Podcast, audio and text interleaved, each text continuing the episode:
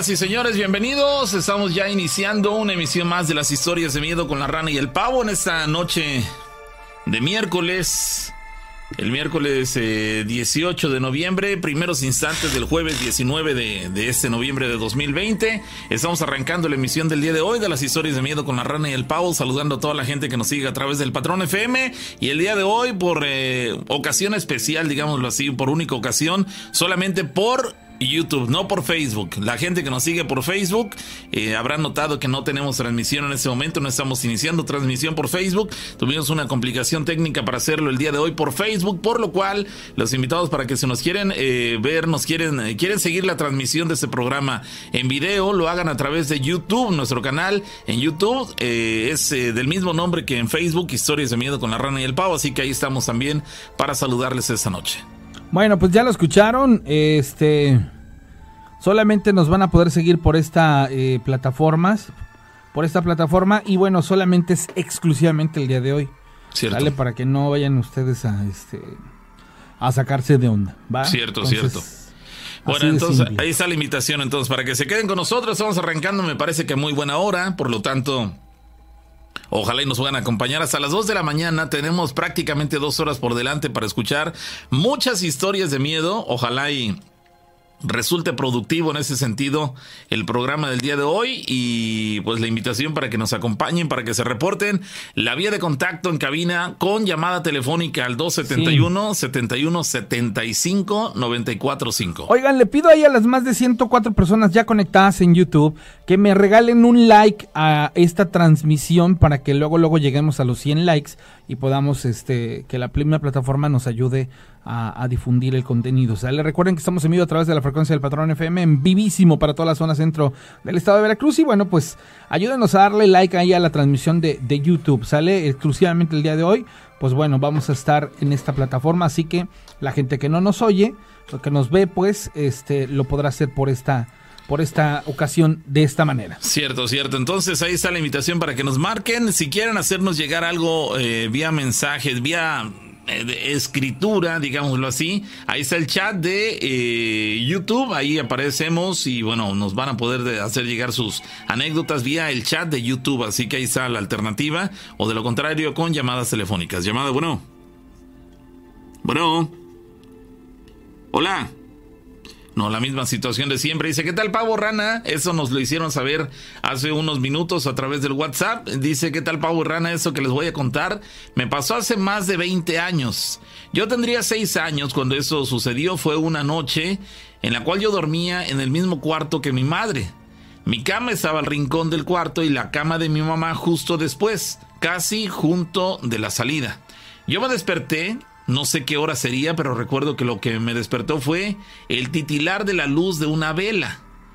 Cuando abrí los ojos, estaba acostado hacia la pared y veía cómo la luz bailaba en la superficie de la misma, de, la pared.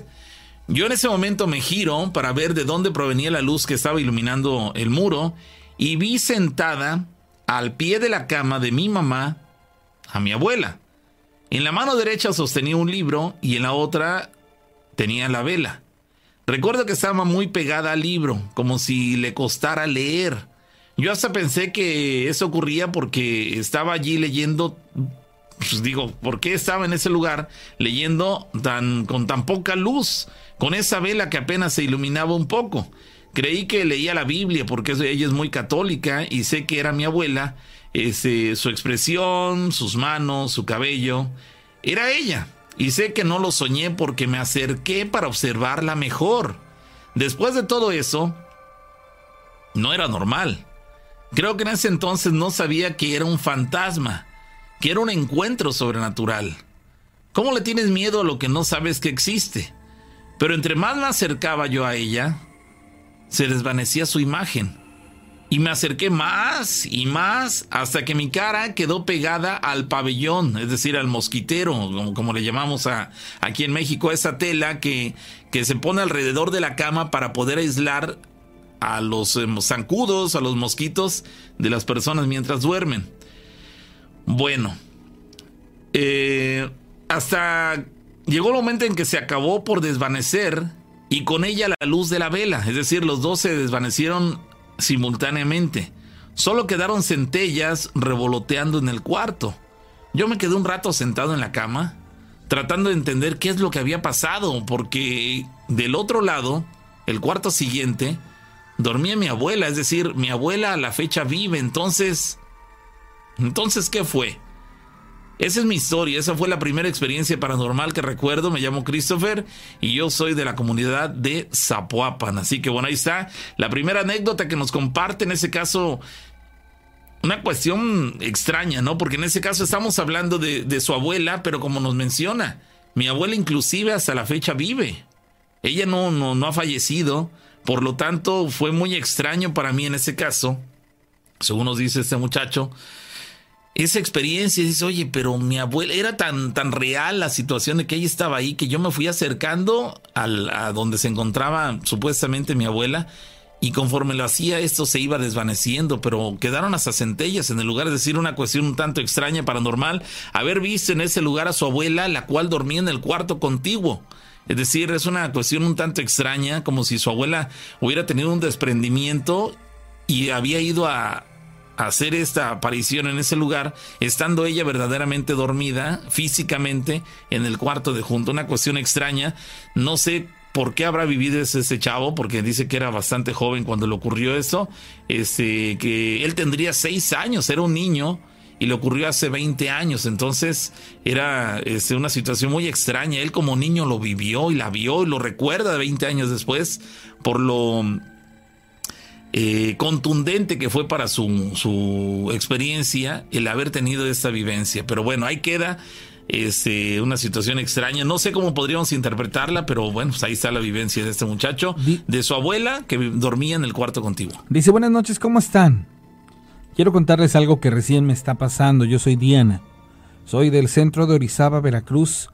Y a mí me pasan cosas extrañas. De hecho, les había mandado un video de un suceso que logré captar. Esto que les voy a contar me pasó el viernes pasado a las 9 de la mañana, mientras que mis hijos seguían durmiendo en su cuarto. Mi esposo ya se había ido a trabajar y entonces yo solo estaba desayunando.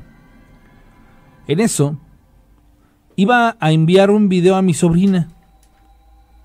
Yo estaba hablando en el video, mi lavadora estaba funcionando y tocaron a la puerta. La abrí y era mi esposo. Llegó por unas cosas y con la misma se salió. Revisé el video para poder mandárselo a esa hora y al revisarlo, escuché una voz que me pareció que dijo toc toc antes de que mi esposo inclusive tocara la puerta. Lo chequé varias veces, pero esa vez sobresalía del ruido a mi alrededor. Me dio miedo puesto que era de día. Al día siguiente me metí a bañar y me di cuenta que tenía un moretón en mi pierna izquierda. Esto me sacó muchísimo de onda ya que no me había golpeado ni me dan por el estilo. Lo dejé pasar, más tarde platicaba con mi hermana, me tomó del brazo y me dolió. Y entonces me di cuenta que tenía otro moretón en la mano derecha y que tampoco recuerdo haberme golpeado. Al menos no como para que me hubiera salido este moretón. La verdad no sé qué está pasando. Sigo escuchando ruidos en mi casa. Ojalá compartan mi historia y les comparto el video de la evidencia. Que tengan buenas noches. El video lo recorté solo en la parte donde se escucha la voz. El sonido es el de mi lavadora y yo estoy hablando despacio. El sonido del final, ese es mi esposo tocando la puerta. Aquí está el audio que me hicieron llegar. Si quieres quitar el... Ya, ya quedó. ¿Ya? Bueno, vamos a escucharlo.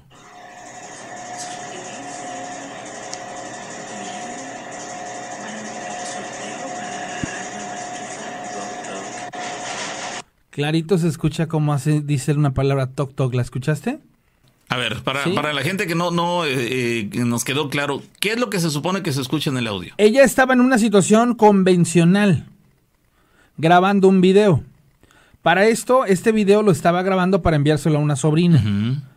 En ese instante que ella estaba haciendo esta actividad, se vio interrumpida porque llegó su esposo. Este se va y ella revisa lo que grabó para podérselo enviar a la sobrina. Pero al final del video, o en la parte recortada, claro se escucha como una persona dice toc, toc. Va de nuevo.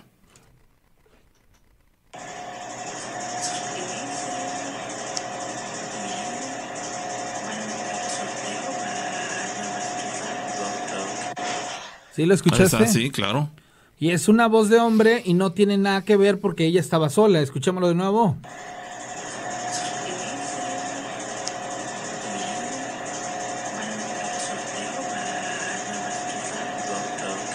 Justo ahí. Sí, se escucha toc, toc. Sí, se escucha una voz de hombre.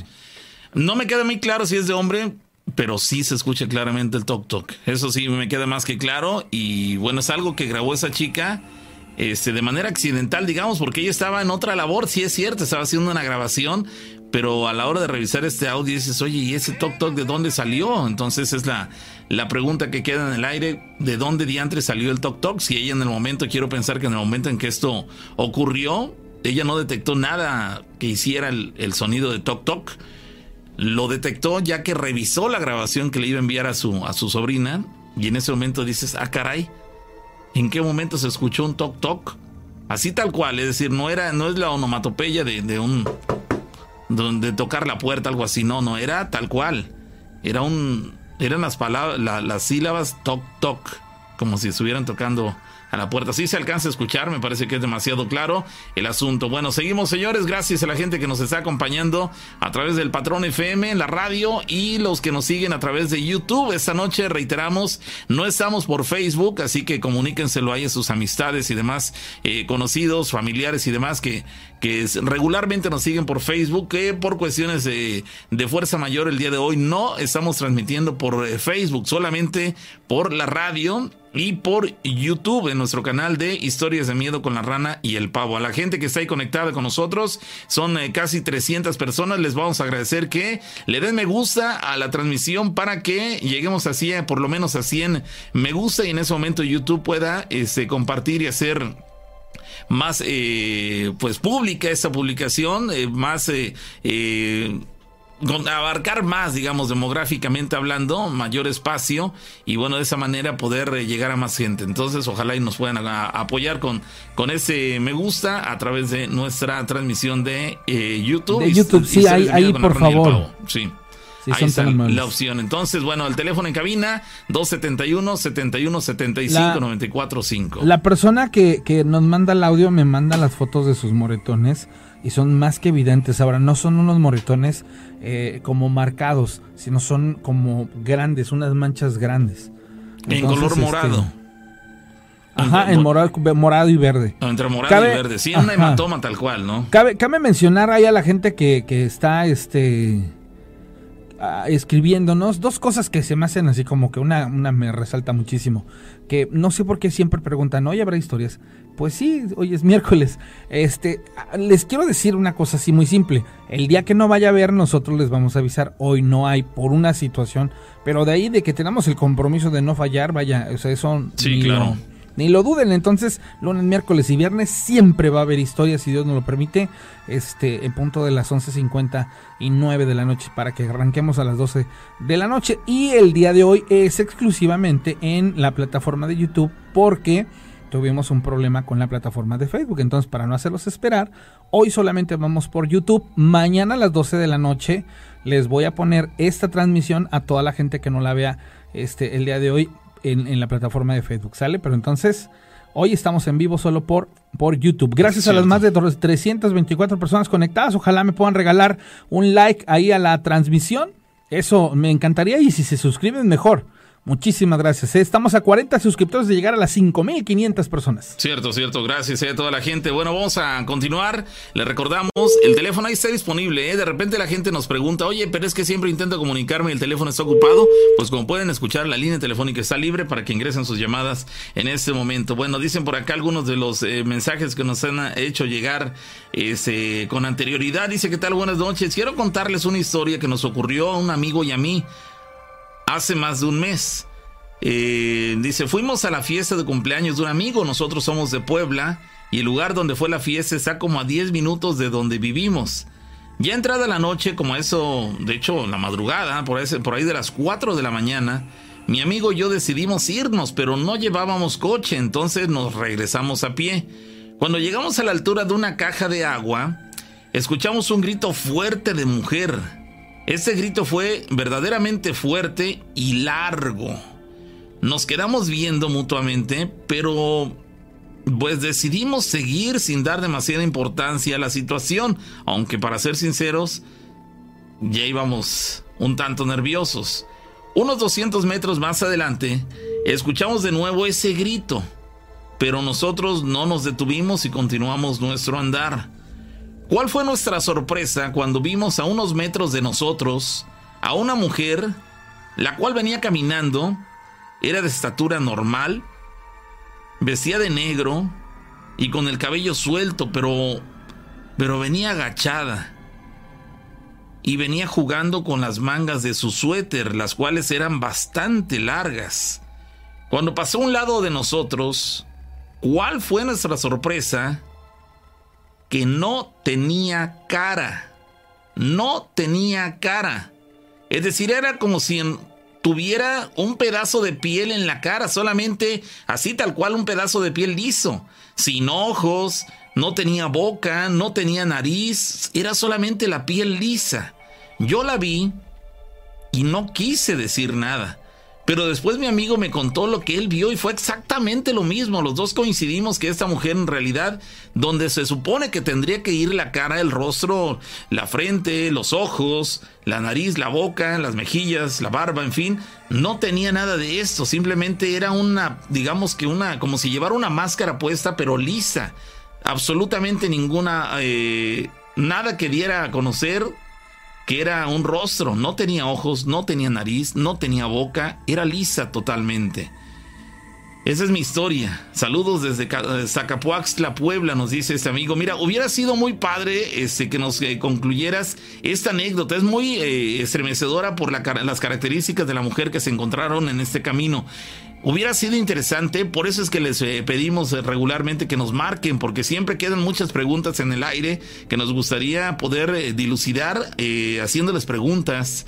En este caso, ¿qué es lo que hicieron después de esto? Salieron corriendo, la mujer siguió su camino como si nada, desapareció, este, algunos de ustedes presentó alguna reacción física, en fin, quedan muchas preguntas en el aire que hubiera sido interesante saberlo, pero pues ante lo corto del mensaje de texto, pues de repente sí nos quedamos con muchas dudas. Por eso es que eh, hacemos demasiado hincapié en que nos marquen de preferencia aquí a la cabina al 271 71 75 94 5 para contarnos sus anécdotas. Tenemos a alguien en la vía telefónica bueno, bueno.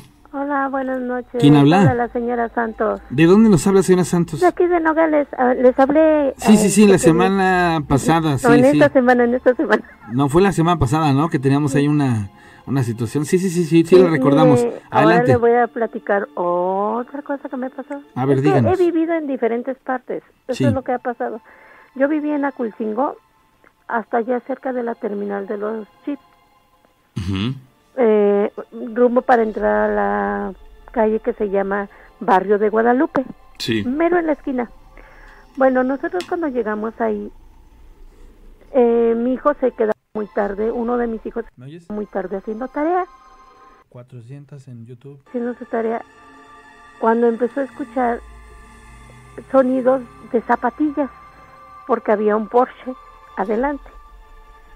Y este, y oía cómo corrían, cómo iban y venían. Él se pudo hacer su tarea y dice, no, ma, a mí me dio mucho miedo. Dice, yo agarré y me fui a acostar. Dice, al otro día me platica. Bueno, al siguiente día se vuelve a quedar vuelve a pasarle lo mismo. Bueno, vuelve a oír el mismo recorrido. Y me dice, ma, es que sabes que volví a escuchar lo mismo. Bueno, pasan los días, ya no se oye lo mismo. Se oye un caballo en la parte trasera del patio. ¿Cómo corría? El trote, el trote de un caballo. Sí, cómo corría. Y llegaba y se paraba mero atrás donde estaba el baño. Mero, mero, mero, mero atrás. Ahí cómo llegaba y cómo se paraba. Y, y agarraba y con la pezuña agarraba y quería y rascaba, rascaba, rascaba. El piso. Sí, la parte donde de la tierra, ¿no? Al otro día, pues yo me dice mi hijo, me levanto, voy a ver, y efectivamente sí había. Pero dice él que agarró, escuchó cómo brincó, porque había una como bardita, cómo brincó y subió rumbo hacia este el barrio de Guadalupe. Y, y así pasaron varias veces, no una vez, sino varias veces. Y este, y una ocasión, él va al baño y este, y dice, se sale corriendo, porque el baño estaba dentro de la casa, no afuera, no tenía que salir afuera al patio, porque el patio era muy grandísimo, y ahí donde vivíamos, pues ya era una zona un poquito ya más solitaria, más sola, porque casi es a la orilla. Y este, y me dice, ma, ¿qué crees que pasó ahorita? Dice, ¿tú crees que me estaba yo este, bañando? Dice, agarro y agarro mi toalla y alcanzo a ver en la pared, dice, había un, este, un espejo. Alcanzo a ver cómo se mete una persona en el espejo. ¿Se metió una persona en el espejo? Ah, Sí, caray. alcanzó él a ver. O sea, en esa casa se escuchaba de todo, usted escuchaba de todo, o sea, y nos habituamos. A última nos acostumbramos. Nos acostumbramos a escuchar, a oír todo lo que nos pasaba. Luego muchas veces ya no lo tomábamos en cuenta. Caramba, pero eso, eso que él dice haber visto, si es para estremecerse, dices, caramba, un- ver a una persona que se mete al espejo, Sí, y era un espejo pequeño, no le estoy hablando de un espejo que llegara del piso a, a la cabeza. No, nada más únicamente un botiquín, nada de cuenta un botiquín. sí, Un básicamente, de botiquín. sí, de, de- lo de alcanzó a 15 ver. por 15, ¿no? Sí, pequeño. Caramba. Y bien que alcanzó él a, a ver cómo, cómo este se metió. ¿Eso que vio fue la figura de un hombre, de un varón o No, de, de una, una mujer? mujer. Ah, de una mujer. De una mujer. Sí, era Eh. una mujer. Sí, porque yo, yo para mí siento que era la misma la que se oía que andaba con sus zapatillas corriendo en el frente, Sí. en el Porsche. ¿Por qué? Porque ahí llegaban muchos peregrinos cuando iban para la ermita, llegaban y ahí se quedaban a dormir. Nunca nos, bueno, que supiéramos nunca nos dijeron nada, ¿verdad? Pero ahí mismo cuando mi hijo este llegó a, a tener ya a su pareja, como vivimos mucho tiempo en esa parte, mi hijo y ella escucharon cómo llegaba el nahual a silbar. ¿El Porque Nahual dice silbaba? que silba. Silba el nahual para que pueda salir la muchacha que él quiere. Ah, mira, esa nunca la habías escuchado. No, o sea, son cosas que... No, y eso le digo porque ella era de Songolica. Su familia de ella era de Songolica y ellos allá saben esa, esa versión que el nahual, para que la chica salga y se la lleve, le silba. Y es la manera que él tiene para poder sacarla de su casa, sin que ponga resistencia ni nada. Pero ella sale, digamos que dormida o algo así. No, Encantada. estaba, o sea, al oír ellos, escuchaban. Pero como había varias chicas por ahí, mucha, había mucha chica por ahí casadera, había mucha chica por, por ahí casadera, entonces claro que yo digo que llegaba a buscar a alguien ahí cerca, Vaya, ¿dónde ocurrió esto? en Aculcingo, En Aculcingo. sí, en Aculcingo fue. ¿Qué tiempo digo tiene antes que de pasó? llegar a Chip, no hay ni pierde una cuadrita antes. Es ¿Qué? el barrio de Guadalupe. ¿Qué tiempo tiene que ocurrió? Eso tiene como 25 años. Como 25 años. Ahora, le voy a platicar algo que le pasó a mi nieta y eso tiene como un mes y medio. Y ¿También fue en aquí en? Mendoza. No, y fue aquí en Mendoza, Más, Ok. más cerca todavía. mucho más cerca. Ella tiene un niño de, de, de dos años y medio, Ujú. Sí. Y entonces dice que este se salieron este, un- porque tienen este un brincolín y el niño no quería dormir. Pero a última lo llevaron a dormir y todo y lo oyeron que pegó el grito porque ellos estaban afuera así cerca de su puerta. Cuando alcanzan a ver a la bruja en forma de búho, pero es muy grande. No es un búho pequeño, es grande. Le estoy hablando como de metro y medio más o menos. Como el tamaño de una persona bajita. Sí, pero al que quería atacar no era tanto a mi nieto, a mi, porque es mi bisnieto, ni a mi nieta, sino al esposo de mi nieta. ¿Por qué lo creen así? Porque se le iba encima. Ah, lo intentó atacar. Lo intentó atacar. ¿Quiénes presenciaron esa acción? estaba su hermano, estaba mi, mi nieta, estaba él y este y la esposa de su hermano. Eran cuatro personas las que lo vieron. Entonces, ¿qué fue lo que hizo? Como ellos, la verdad, tienen armas, utilizan este pistola. Entonces dice que se le encasquilló de momento. No supo cómo dispararle. Y entonces agarra y que le dicen, ten cuidado, dice, mira, dice, otra vuelta viene de nuevo para quererte atacar. Él agarra y se agacha y dice, ¿cómo es posible que me quiera atacar a mí? Entonces ya su hermano trató de, de se encasquilló la pistola y le hiere y va a caer junto a un a una casa que hay ahí, pero de madera, que tiene techo de lámina. Y escucharon cómo cayó, pero dice que olía horrible. Era un olor que día. Pero cuando ella cayó, se empezó a quejar. Había quejido de personas que se quejaba. Ellos y ya llegaron unos amigos a auxiliarlos. Pero sí, Le, sí le alcanzaron a pegar entonces. Sí, sí alcanzaron a pegarle. Y este y llegaron unos amigos de él a auxiliarlo y trataron de alumbrar, ver si veían al, ahora sí, el ser ese que había caído. Amigo, ¿Amigos de quién? De mi nieto. O sea, de su esposo, de mi nieta. Ok, pero no del ser, no amigos del ser. No, no, no, no, no, no, no. De los que estaban capturando. De los que estaban ahí, sí. Porque como escucharon el balazo, y entonces ya te dice, ¿qué te pasó? Dice, no, es que fíjate que pasó esto y, se, y lo tratan de ayudar a ver si logran localizar a la persona esta. O lo que iba caído. Ajá.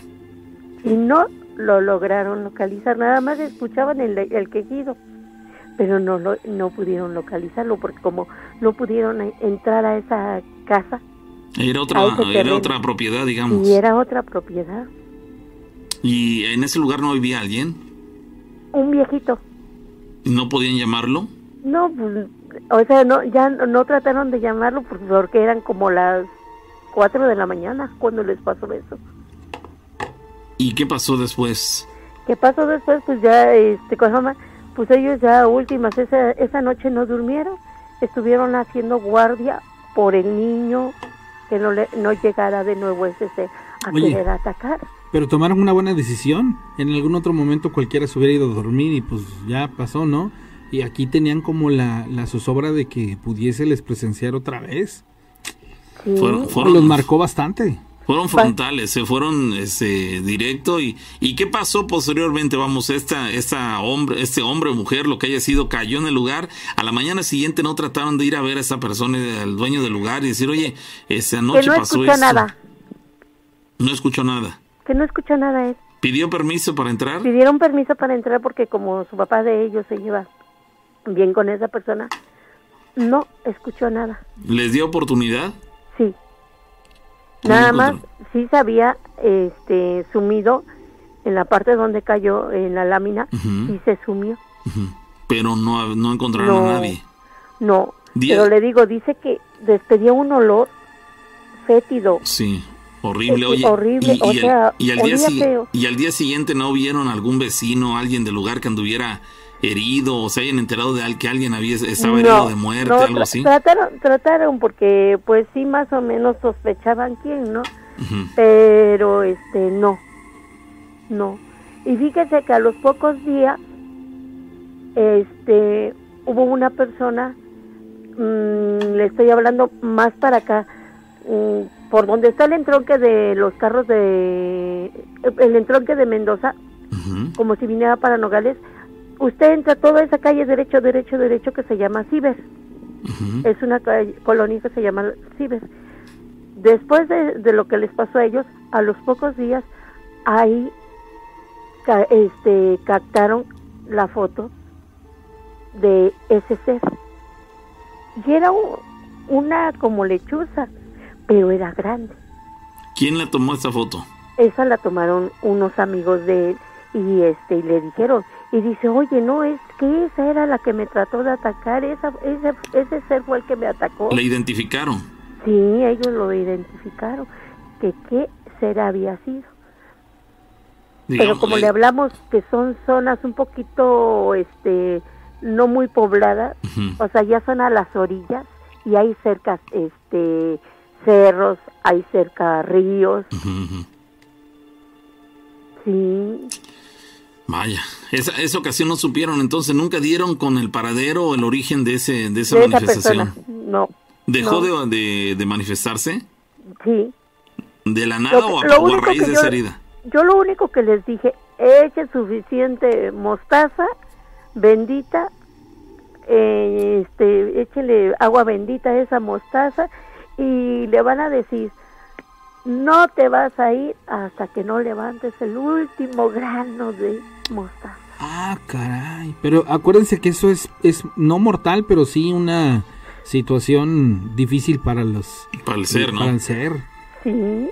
Oye, pero no, pero no, no la capturaron, vamos, no. No, no, no, no la capturaron. No la capturaron porque le digo que ya no volvió a regresar. A partir de que la balearon, a partir De, eso que a ellos les pasó, que la que lo trató de atacar. ¿Y lo balearon? Le dieron el balazo. Sí. Desde entonces dejó de molestar. Dejó de molestar, pero yo les dije, protéjala, casa con mostaza. Ha habido personas que nos dicen que cuando han tenido que enfrentar a seres de este tipo, eh, lo hacen en ocasiones con armas eh, de fuego, como en este caso. Dicen que la, que la bala se les encasquilla y el arma no funciona y, el celular se apaga. y Dicen que, que, para lo de las balas hay que ponerle un cabello y una cruz y se dispara. Pero yo siento que es como las cosas electrónicas, ¿no? Cuando se, se, se denotan sucesos eh, paranormales. se alteran, se eh, descargan. Mm, más allá de eso, yo creo que hay un dominio sobre ellos y se hace evidente el, el, ente como tal en, en, su dominio precisamente. O sea, el, el, a ver, no me vas a dañar. Es como las cámaras, ¿no? Cuando los ovnis, que, que no tienen nada que ver, pero es una referencia de que supuestamente dices, ahí está el ovni, saca la cámara y no, pues ¿cuál cámara? No, no, hay batería, no funciona, sí. o sea, son cosas que... Oye, en ese caso, el, arma que tenían o las balas que utilizaron para dispararle, ¿tenían alguna protección especial? ¿Estaba bendecida o algo, nada más así, nada más así. Qué extraño, digo, qué extraño, pero qué afortunados fueron, porque en otros casos nos han platicado que, que, el arma se encasquilla y dices, caramba, ¿por qué no sale el disparo? No sé, se trabó esto. Entonces, esa, esa distracción, esa pérdida de tiempo, es justo el tiempo que requiere este ser para, o este tipo de seres, para escapar del lugar este, sin ser capturados. En ese caso, este, tuvieron la fortuna de haberle disparado, digo, fortuna, porque con esto cortaron de tajo todas estas manifestaciones. Mala fortuna para el ser porque no sé si lo habrán ese, matado o ese o, lo dejó herido de muerte. Sí, digo, quiero pensar que sí, lo, pudieron haber herido solamente porque en ese caso a la mañana siguiente hubieran encontrado su cuerpo ahí ese, desfallecido. Sin embargo, no fue así, por lo tanto iba malherido probablemente. No sabemos si herido de muerte, pero tampoco encontraron sangre o rastros de esto. No, no, no, no, porque como cayó pero, sí, pero, sí iba herido, pero sí iba herido, probablemente hubiera podido dejar rastros de sangre, sin embargo, tampoco ocurrió. Pues no, no, no, no, no se vio nada, le digo nada más sumida la parte donde había quedado. Ahora, le voy a comentar algo, que anteriormente ahí hubo una bebé, este, unos dos o tres meses antes, eh, su, ahora sí, su cuñada, su hermano de él, de mi nieto, y su esposa habían tenido una bebé. Sí. Y supuestamente falleció de este mm, muerte de cuna. Supuestamente. Bueno, pero eso es una pero ellos, médica. No, pero ellos ellos siempre estaban velando a la niña y les ganó el sueño. Y la niña amaneció muerta, la bebé. Y, oficialmente el, motivo de su suceso, de su deceso, perdón, fue eh, muerte de cuna. Supuestamente. Pero eso es médico, o sea, también tiene mucho que ver con puede, Puede ser, pero fíjese que fue algo curioso porque ellos siempre estaban al pendiente y esa noche les ganó el sueño. O sea que este ser ya andaba por ahí. ¿Tenía alguna este, huella de maltrato, alguna cuestión extraña? Nada, nada, nada. Pues es, es extraño, no es extraño porque no podíamos afirmar que fue. No podemos afirmar, pero hubo ese suceso antes y después se, suscita lo, el siguiente que le platicó a usted. Claro. Amiga, muchísimas gracias por compartirnos esta historia. No, sí, y así como eso, va a haber muchas cosas. Pues más adelante nos las cuentas, ¿sale? Bueno, que tengan buenas Que estés muy bien, hasta luego. Oigan, eh, les quería comentar, y esta situación se está dando porque es más que evidente, en el chat de Facebook no hay moderadores, porque la aplicación como tal no tiene eh, la viabilidad como lo tiene YouTube. Entonces, recordemos que tanto Flor Warrior como el, el Arquitito Vivero son los administradores, o bueno, en este caso los moderadores del chat. Eh, hay una persona que se llama Carmen Mendoza. Carmen, yo te entiendo. Así como a tú, hay personas a las que a la inversa externan su opinión, pero les quiero dejar algo súper, súper en claro. El chat es para comentar cosas del programa, no para, para que empecemos una especie de debate de, de qué me gusta más, qué no me gusta, si la historia es buena, si la creo o no la creo. quiero ser muy, muy, muy claro. El chat no es para que ustedes nos den su opinión y les explico el por qué. Porque eso nos llevaría a debatir y debatir no nos va a llevar a ningún lado. Se trata de escuchar las historias, respetar a quienes las cuentan, y si vamos a comentar algo en el chat, que sea algo que nutra o aporte. Mi opinión, tal vez en privado, si me la quieren externar o este o cualquier cosa, directamente yo siempre les dado mi número y es público. ¿Para qué? Para que tomemos en cuenta sus recomendaciones. Pero el chat siento yo que no es la plataforma correcta para externarlas. Yo les agradezco muchísimo que tengan preferencia y etc, etc, lo que sea. Pero el chat tiene una finalidad y es para nutrir los relatos para hacer que las historias tengan eh, más contenido, como la persona que contó lo de la bala. Ese tipo de situaciones son muy muy interesantes. Y recordarles que en YouTube sí hay dos personas que se dedican a moderar la, este, la sala del chat. Entonces, disfrutemos de las historias, vuelvo a insistir. Eh, hay que nutrir las historias. Dice, Carmen Mendoza es mi libre opinión, dice. Sí, no, no, y eso está chido, pero a final de cuentas vuelvo a insistirles la opinión es una cosa que para lo que no está destinado el chat, es para nutrir las historias. Si me quieren externar la opinión personal, háganlo chido, pero nada más, o sea, Démosle espacio a los demás. Eh, eh, hemos notado que en ocasiones cuando alguien empieza a debatir de eso, este, luego se terminan debatiendo, enfrascando una eh, polémica ahí que no lleva nada y lo único que termina haciendo es distrayendo la atención del programa y concentrándose los que están en el chat en, esa polémica y ya le dejan de prestar atención al programa y digo, no tiene ningún caso. Si va a llegar alguien a solamente causar caos, polémica, distraer la atención de todos los demás que sí están poniendo atención, este, pues no tiene caso. Entonces, si esa persona, sea Carmen o sea como se llame, no le gusta, bueno, puede, tiene la libertad de poder abandonar el, chat o la, transmisión y, este, y hacer lo que guste. De lo contrario, lo único que llega a causar es polémica y alterar el orden que se mantiene dentro de todo en, el chat, ¿no? Dice Edwin Jonathan que si le podemos marcar porque tiene algo que ah, lo que vi, es lo que vi. Edwin, si me das un número con todo el gusto del mundo, yo, te, yo te llamo, digo, puede ser que sea muy interesante. Sí, sí, porque dice que es algo importante que aumentarle a toda la población en general, dice Edwin Jonathan. Bueno, ya me, me dejó intrigado con su comentario. Este, y bueno, así está la, situación. Ojalá nos puedas dejar ahí tu teléfono para, en ese caso, pues, comunicarnos contigo. Si es tan importante lo que dices que tienes que compartirnos, este, pues vamos a, tener, eh, tomarnos esa, esa opción para poderte escribir, ya, bueno, llamar, ya que tú no puedes hacerlo y que nos platiques qué es eso tan interesante que, que tienes para compartirnos. Bueno, dice por acá, buenas noches, soy de Río Blanco, mi vecina me platicó que ella vio la misma mujer, de la que hablaban hace un rato en uno de los eh, relatos, sin cara, vio una mujer sin cara en la madrugada, es tal cual la describen, pelo negro, mangas largas, pero sin cara. Vamos, tiene el espacio como si fuera a, hacer un rostro, pero no hay, no hay, este, no hay ojos, no hay nariz, no hay, este, boca, vamos, está liso Liso simplemente. Llamada telefónica, bueno. Bueno, sí. Eh, ¿puedo contar una historia? Sí, claro. ¿De dónde llamas? Yo ya estoy ahorita en Orizaba, pero yo soy una comunidad de San Isidro. ¿Del municipio? Eh, Actopan. Ok. Adelante, ¿cuándo ocurrió esto? Mira, esto me lo platicaron, tiene, pues fue desde antes de que yo naciera, pero yo conozco a las, son dos, son dos señores, amigos de mi papá, ahora sí, conocidos míos, gente que conozco de, pues de años, y este, fue una historia que les pasó caminando de su rancho hacia el mío. Sí. Este, él, bueno, ellos venían bajando de su rancho y hay un vado, hay un río. Y ellos cuentan que cuando venían bajando vieron a una persona pescando. Allá acostumbra mucho pescar de noche. Eh, eh, es común hacerlo porque creo la pesca es más nutrida, ¿no? Exactamente. Entonces comentan que se acercaron los dos muchachos porque iban a ver a dos chavas que eran sus novias de, en, el lugar donde vivo yo. Entonces les preguntaron a la persona que estaba ahí que si estaba buena la pesca. Y allá se comenta que la llorona tiene cabeza de, yegua, pero sin ojos. Ah, Ahora sí, sí. Es, la, es la versión que corre en ese lugar. Exactamente, o sea, cuando... ¿Dónde es, esto, dices? ¿Dónde es esto, dices? se llama Comunidad San Isidro y el, el otro pueblito es Chalahuite. ¿Y en el estado de? Veracruz. En Veracruz. ¿Por qué rumbo queda eso? Eso queda como a unos 15 minutos de Ciudad Cardel.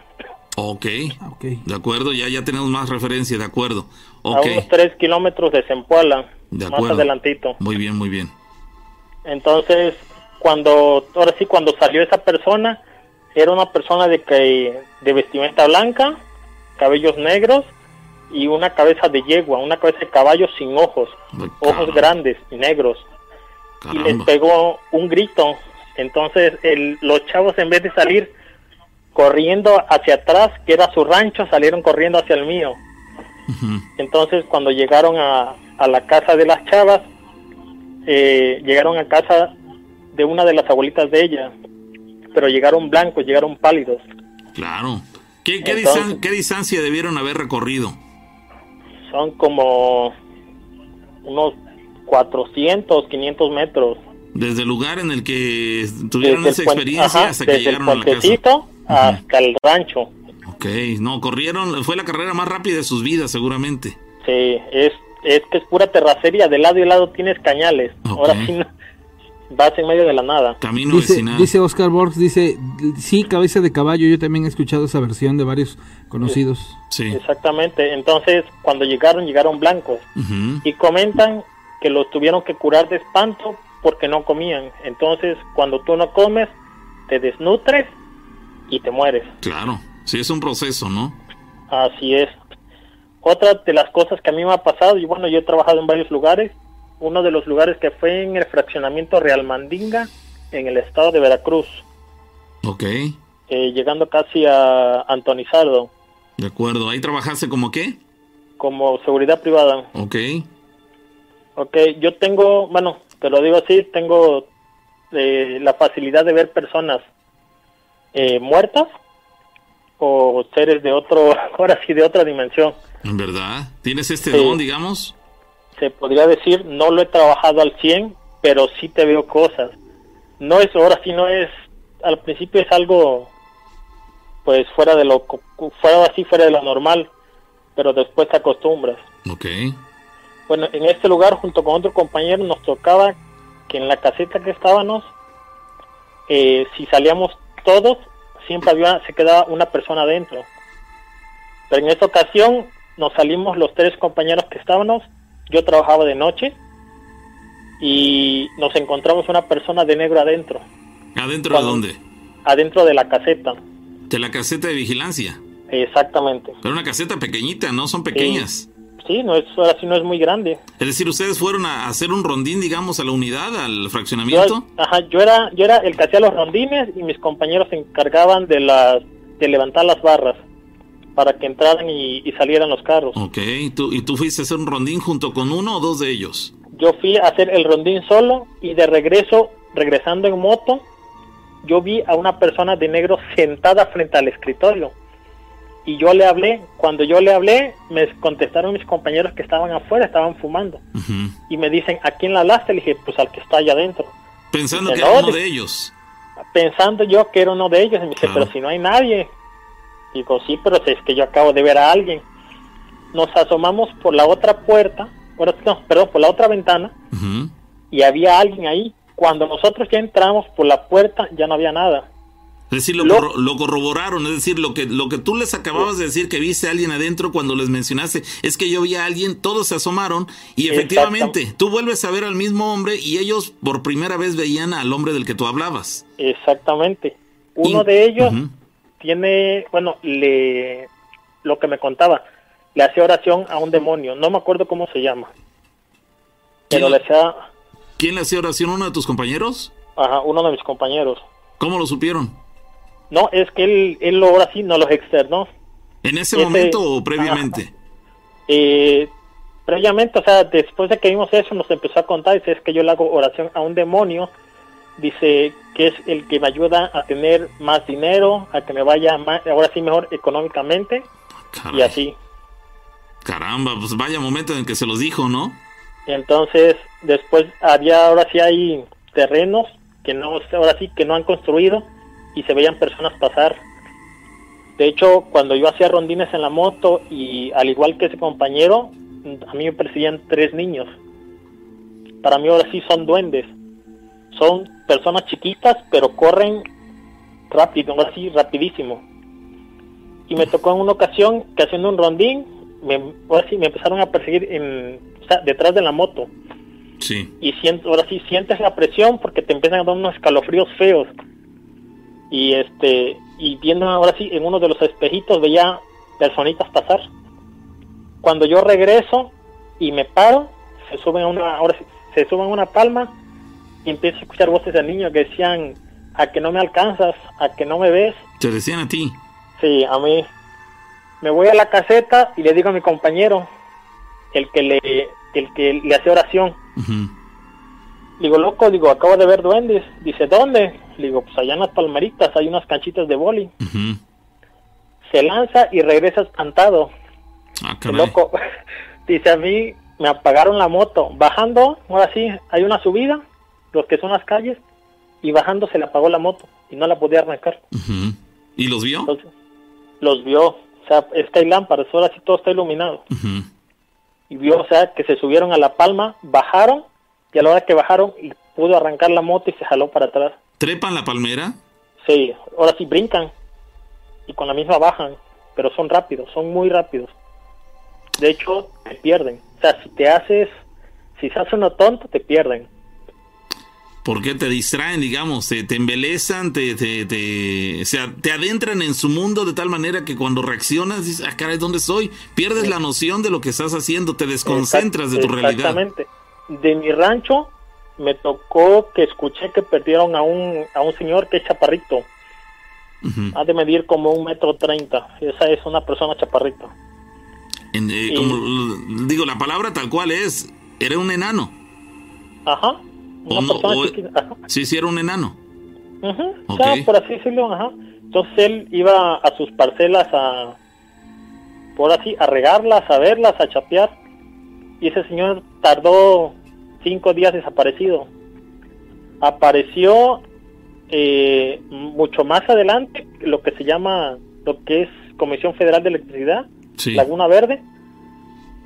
Hasta allá un señor lo encontró que dice que iba caminando y pues le habló y le dijo que a dónde iba. Dice, voy a la laguna aquí a pescar con los niños. Que le dijo, ¿cuáles niños? Dice, pues los que van allá adelante. Y pues le preguntó que de dónde era y le dijo pues que era de, de mi comunidad San Isidro. Dice, no, dice, pero estás muy lejos. Dice, no, si se, si acabo de venir a, pues a mi parcela. Es decir, el, lugar en el que encontraron esa persona sentía, eh, según lo que les externó ese, ese señor, él consideraba que, estaba relativamente cerca de su lugar de origen y sin embargo, ustedes dijeron, no, es que ese lugar está demasiado distante como para que nos lo diga con esa tranquilidad que nos lo dice como si estuviera aquí a unos cuantos metros. Dices, no, su, lugar de origen está muy lejano. la persona que lo encontró, que es de por aquel rumbo, le dijo, dice, es que San Isidro no está aquí, tú estás en Laguna Verde. Y pues ya se le quedó viendo, dice, ¿cómo es así? Y ya le preguntó que qué día era, o sea, le dijo la fecha, dice, no, dice, pero pues si yo acabo de venir, dice, no, que nomás, dice, ya cuando lo llevó al rancho, pues sí, confirmaron que pues que era él que llevaba una semana perdido prácticamente. Tenía una semana perdido. Exactamente. Y él, y él consideraba haber transcurrido unos cuantos minutos, un rato nada más. Una, no sé, unas dos, tres horas. Y, y además consideraba estar muy cerca de su lugar de origen. Exactamente. Caramba, esa es una muy buena este, versión de lo que nos estás dando, porque hemos sabido de personas que han tenido estos, digamos, distractores, estas ausencias, estas pérdidas, esos extravíos, y después nos dicen, no, pues resulta que aparecí en tal lugar y me encontré a tantas personas, les pregunté dónde era, y ya me dijeron, no, pues tú estás este, hasta tal lugar, ¿no? ¿Cómo es posible si yo acabo? Vamos, escuchamos la versión del extraviado respecto a lo que le ocurrió. Sin embargo, es la primera vez que escuchamos la versión contada por alguien que encontró al extraviado. En este caso, ustedes se sorprendieron y dices, caramba, lo platica con tanta naturalidad que pareciera que acaba de salir de su casa hace media hora, una hora, y sin embargo están eh, en un lugar que está tan distante que si hubiera tenido que venirse caminando hubiera requerido quizá dos días. Exactamente. Un amigo de un tío en la comunidad se llama Mozomboa, a 12 kilómetros de mi rancho, municipio de Actopan. Él se fue en su tractor a su parcela y ahora sí, pues se van en la madrugada. Vio a la llorona flotando en el aire por arriba de su tractor. Caray, sobrevolando. Sí, ese señor tardó un mes para poder volver a hablar. Se quedó mudo. El impacto que se llevó fue tan grande que enmudeció durante prácticamente un mes. Exactamente. Se llevó el susto de, su vida. Hay un cerro que se llama el Cerro de Manuel Díaz. Es muy conocido ahí. Y es lugar donde dices espantan. En la casa de una tía, ahí mismo, lo que comentaba la señora de antes, que, que su hijo escuchó un caballo. En la casa de esa tía hay un pasillito fuera de su casa. Entre su casa y, la barda hay un pasillito.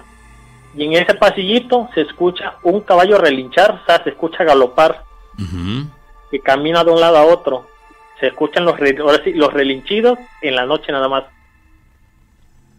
Vaya, no, es muy eh, perturbador cada una de esas anécdotas. Nos has contado una cuestión de 8 o 10 minutos creo, cuatro diferentes anécdotas y todas tienen su grado de, de, terror o de miedo. Digo, finalmente son cuestiones extrañas, totalmente anormales.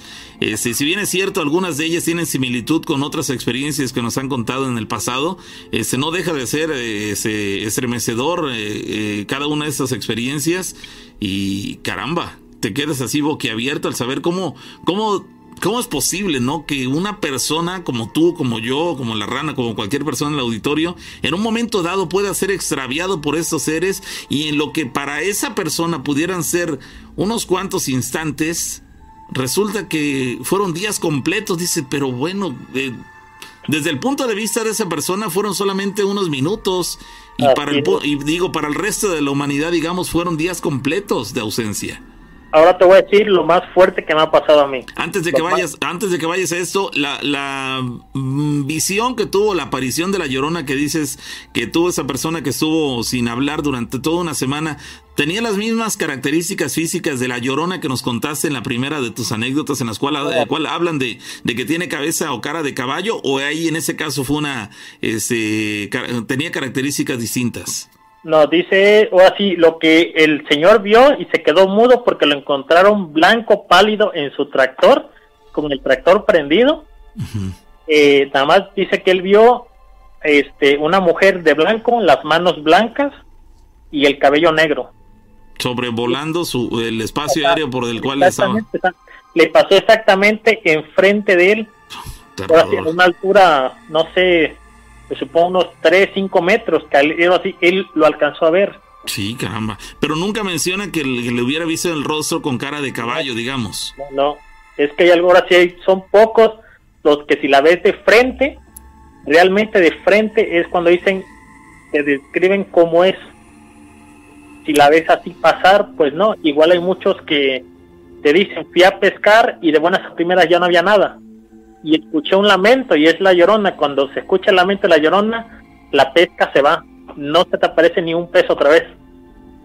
Mira, esa, esa parte no me la sabía para que veas, pero digo, suena lógico, ¿no? Finalmente hasta la naturaleza se ve afectada, el mundo real, el mundo natural, normal, digamos, se, se ve afectado ante la manifestación de una energía pesada, una energía oscura, una energía negativa, no sé si maligna, quiero suponer que también, este, hace que todo como que se aleje, como que no, como que son mundos distintos y dices, caramba, yo de aquí no soy, yo no puedo estar cerca de donde hay una energía eh, tan maligna, tan aterradora. Entonces hasta los peces se, se ahuyentan, ¿no?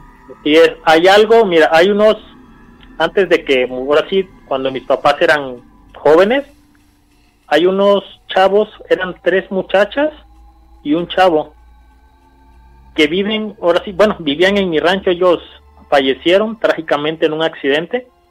Hay una carretera se llama la recta de Mozamboa. En esa recta eran, ellos iban a un baile a la comunidad de Mozamboa. Iban en una, ahora sí, no sé si era coche o camioneta. La cuestión es que había un carro cañero sin luz y ellos fueron a impactarse exactamente atrás y todos quedaron degollados. Entonces ellos iban a un baile y se quedaron con ganas de ir. Digamos que chocaron por alcance.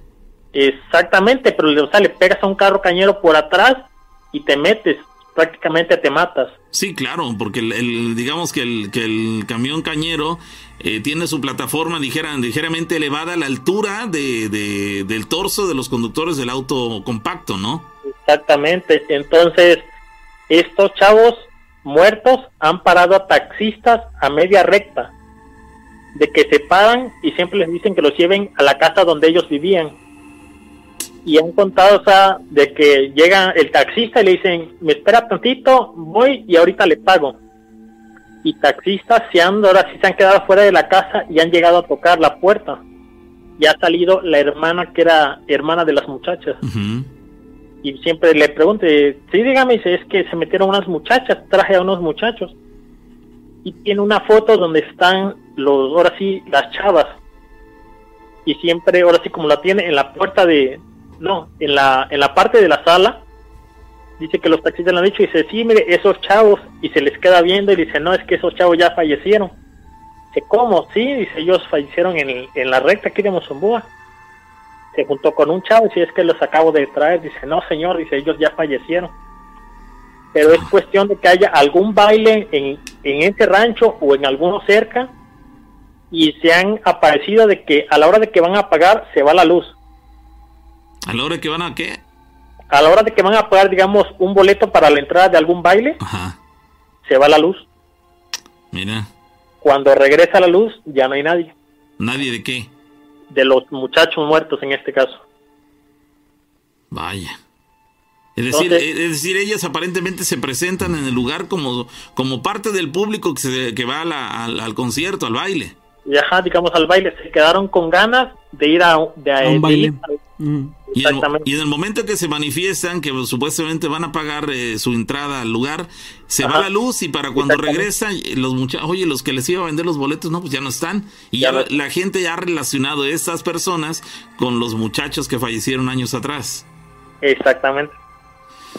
Vaya, pues ahí mira, considerando que ya existe esta versión, sería interesante, digo, estoy a lo mejor eh, este, pensando de más y digo, a lo mejor es una cuestión bastante tenebrosa que, que nadie se atrevería a hacer, pero digo, cara, si ya detectaron que ese, ese comportamiento es algo normal cuando hay un concierto cerca del lugar, sería interesante, eh, pero bueno, es estar tentando a, la, a la tentación justamente que alguien se, se abocara y dice, a ver, va a haber concierto, entonces todo apunta que se va a volver a presentar el mismo acontecimiento. Van a llegar a pedir, querer comprar un boleto, se va a ir la luz, van, cuando reaccionen, eh, regrese la luz, ya no van a estar. Eso ya toda la gente va a estar, o los que se dedican a hacer esa investigación, ya van a estar preparados para que esto pueda ocurrir. A partir de ese momento, ¿sabes qué? Ahora vámonos a la carretera, que probablemente en cualquier tramo o en cualquiera de esos momentos van a hacer eh, su aparición y es ahí cuando vamos a averiguar si son ellos, qué es lo que quieren, este, no sé, a lo mejor es una idea medio bastante loca en ese sentido,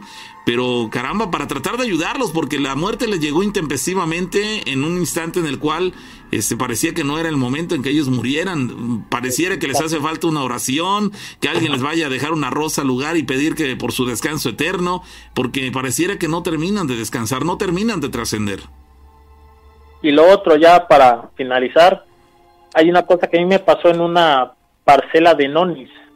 De nonis, esa fruta que se la de, adjudican eh, características pues eh, medicinales. claro que sí. Exactamente. Eh, estaba yo cortando, terminamos, digamos, había una parte de nonis grandes y aparte otra de nonis pequeños. Y me acuerdo que estaba yo cortando, tenía yo ocho cubos, me echaba yo la fruta en la, en la camisa y después lo vaciaba. Y en una de esas, a la hora de que yo levanto la mirada, había un ficus alto, pero solo tenía una rama, se estaba secando. Ok.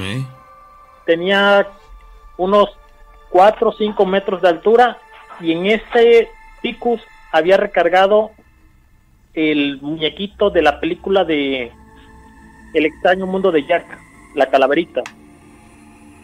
Tal cual así es como un catrín, la cabecita blanca y los ojos negros, la, por así, la boca cocida, pues ahora sí es una calaverita. Ajá. Y, me acuerdo que a la hora que lo vi, solté, me solté la camisa y abrió la boca y empezó a mover la cabeza de un lado a otro. Ah, caray. Entonces, por así, lo único que hice yo fue buscar un cubo vacío y pues ahora sí adentramos así hacia la salida para poder ahora sí llegar a lo que era la camioneta. Ajá, adelante. Dime, dime. Sí, te iba a preguntar, justamente dónde estaba el muñeco, dices, ese muñeco. Recargado, es una parcela que está, ahora sí, mm, de mi rancho es como unos dos kilómetros más o menos. Como si fueran espantapájaros, ¿no? Exactamente, pero los ojos negros, la, ahora sí, la, la boca cocida y la abre y, y es oscura, es, es negra. Entonces me pongo ¿Estaba recargado en el tronco del árbol o en la parte alta? En la parte alta. Es, en una de las ramas, digamos. Era del tamaño del arbolito. Si el árbol era de cuatro metros. Exactamente. Ahora sí, estaba recargado hasta arriba. En, este, una, en, una, de las ramas del árbol estaba eh, recargado. Exactamente, desde el suelo hasta ahora sí lo que era del tamaño del árbol. Ah, caray, no ha de haber sido espeluznante esa, esa escena. ¿Tú viste esto? ¿Tú tuviste esa experiencia? Ah, es que esa es mi experiencia, es lo más fuerte que yo he tenido. Oye, ese, eh, eh, para la gente que, que, no sabe del personaje del que está hablando, pueden ingresar en ese momento a sus eh, dispositivos móviles, a su computadora, no sé, y, y digiten ahí, métanse al Google y pónganle el extraño mundo de Jack, váyanse a imágenes para que puedan eh, tener un conocimiento, una eh, referencia de cómo era el personaje del cual nos está hablando que él tuvo la experiencia de haberlo visto. Es espeluznante esta, esta este, imagen, ¿eh? tiene características como de como de calavera, pero sí, efectivamente, en lugar de, ojos tiene las cuencas solamente, en las cuales se ve oscuro en la, profundidad, y ese, la boca la tiene sí, como si estuviera cocida, pero larga, no, no, es... Eh, me parece que esta película es infantil y creo que tiene hasta cierta dosis de ternura, pero también el personaje, por el lado de lo, de lo espeluznante, pues también genera bastante eh, temor, ¿no? Exactamente, o sea, yo cuando lo vi, digo, yo lo primero que busqué fue un cubo.